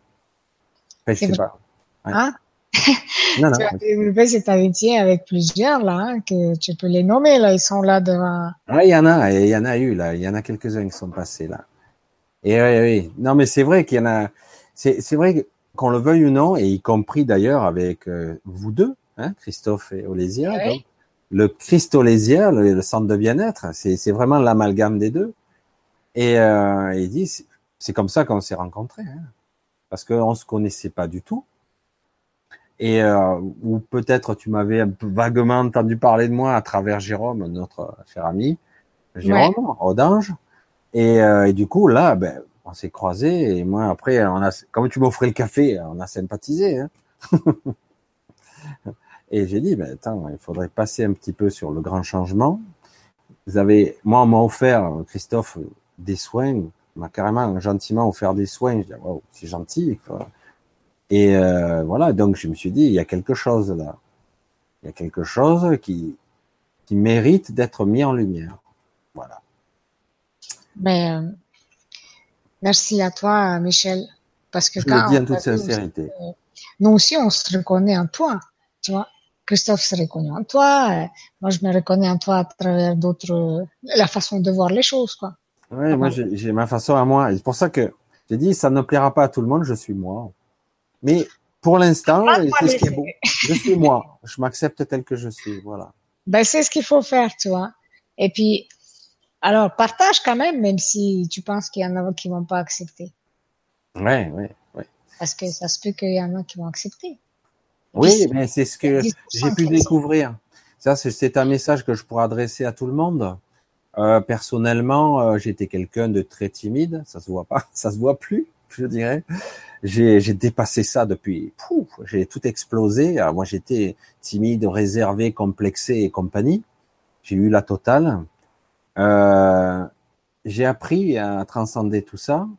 Euh, moi, j'étais pas, j'ai jamais, je me suis senti pas bien dans ma peau, malaise. J'ai été un enfant euh, presque autiste, mais même si le, c'est pour ça qu'aujourd'hui, fort de cette expérience, j'allais dire, j'ai appris énormément. Quoi. Et euh, j'ai appris, et aujourd'hui, il me plaît d'essayer de le transmettre à ma sauce, à ma couleur. Ça sera avec ses défauts, mais je m'aperçois que beaucoup de personnes, de plus en plus de personnes commencent à m'apprécier juste comme ça, parce que je suis authentique et ils se reconnaissent dans cette sincérité. Parce que j'ai dit, je ne veux pas mentir, je ne veux pas faire l'acteur, je ne veux pas faire le show. Non, mais c'est ça. Voilà. Et donc voilà. Et c'est ce que j'ai bien aimé chez vous, quoi, parce que j'ai bu le café chez vous, on a mangé le restaurant ensemble. on se connaissait pas, on a l'impression qu'on se connaissait depuis toujours. Bon, Christophe est bavard, moi aussi. c'était bon, quoi. C'était facile. Non, c'était intéressant. C'est pour ça que je dis, euh, j'invite les gens à essayer, à parvenir à se lâcher pour être soi-même le plus possible, parce que c'est le vrai chemin de la liberté, quoi. Mm. Et oui, parce que en fait, c'est ça, comme tu dis, plus que je suis authentique, plus que je plais aux gens.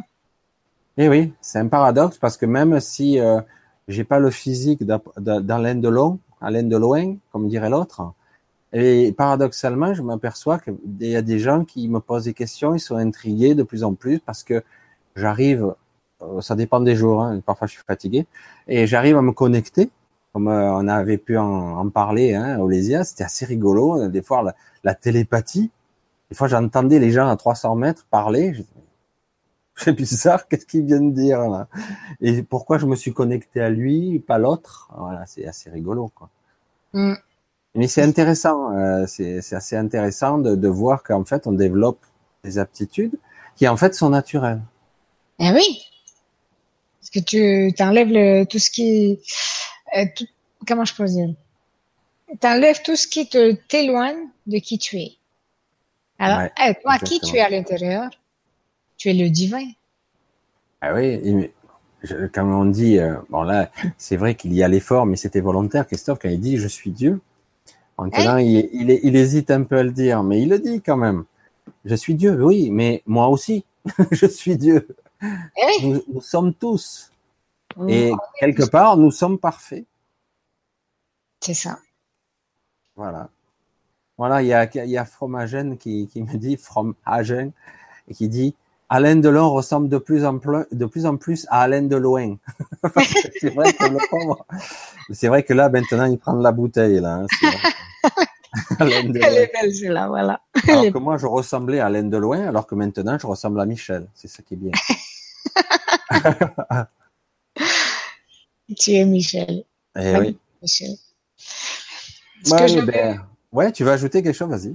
voilà, ce que je voulais conclure, euh, c'était pas avec une méditation, c'est que vous fassiez vous-même une méditation, en fait, parce que il y a une chose que je l'ai déjà dit plusieurs fois dans plusieurs conférences, c'est que à un moment donné, euh, euh, en 2012, j'ai demandé à mes guides, bon, qu'est-ce qu'on, qu'est-ce que vous m'enseignez aujourd'hui? Et je m'assieds en méditation. Et à l'époque, je méditais deux trois heures sans, sans me rendre compte que ça fait deux trois heures que je médite. Tu vois.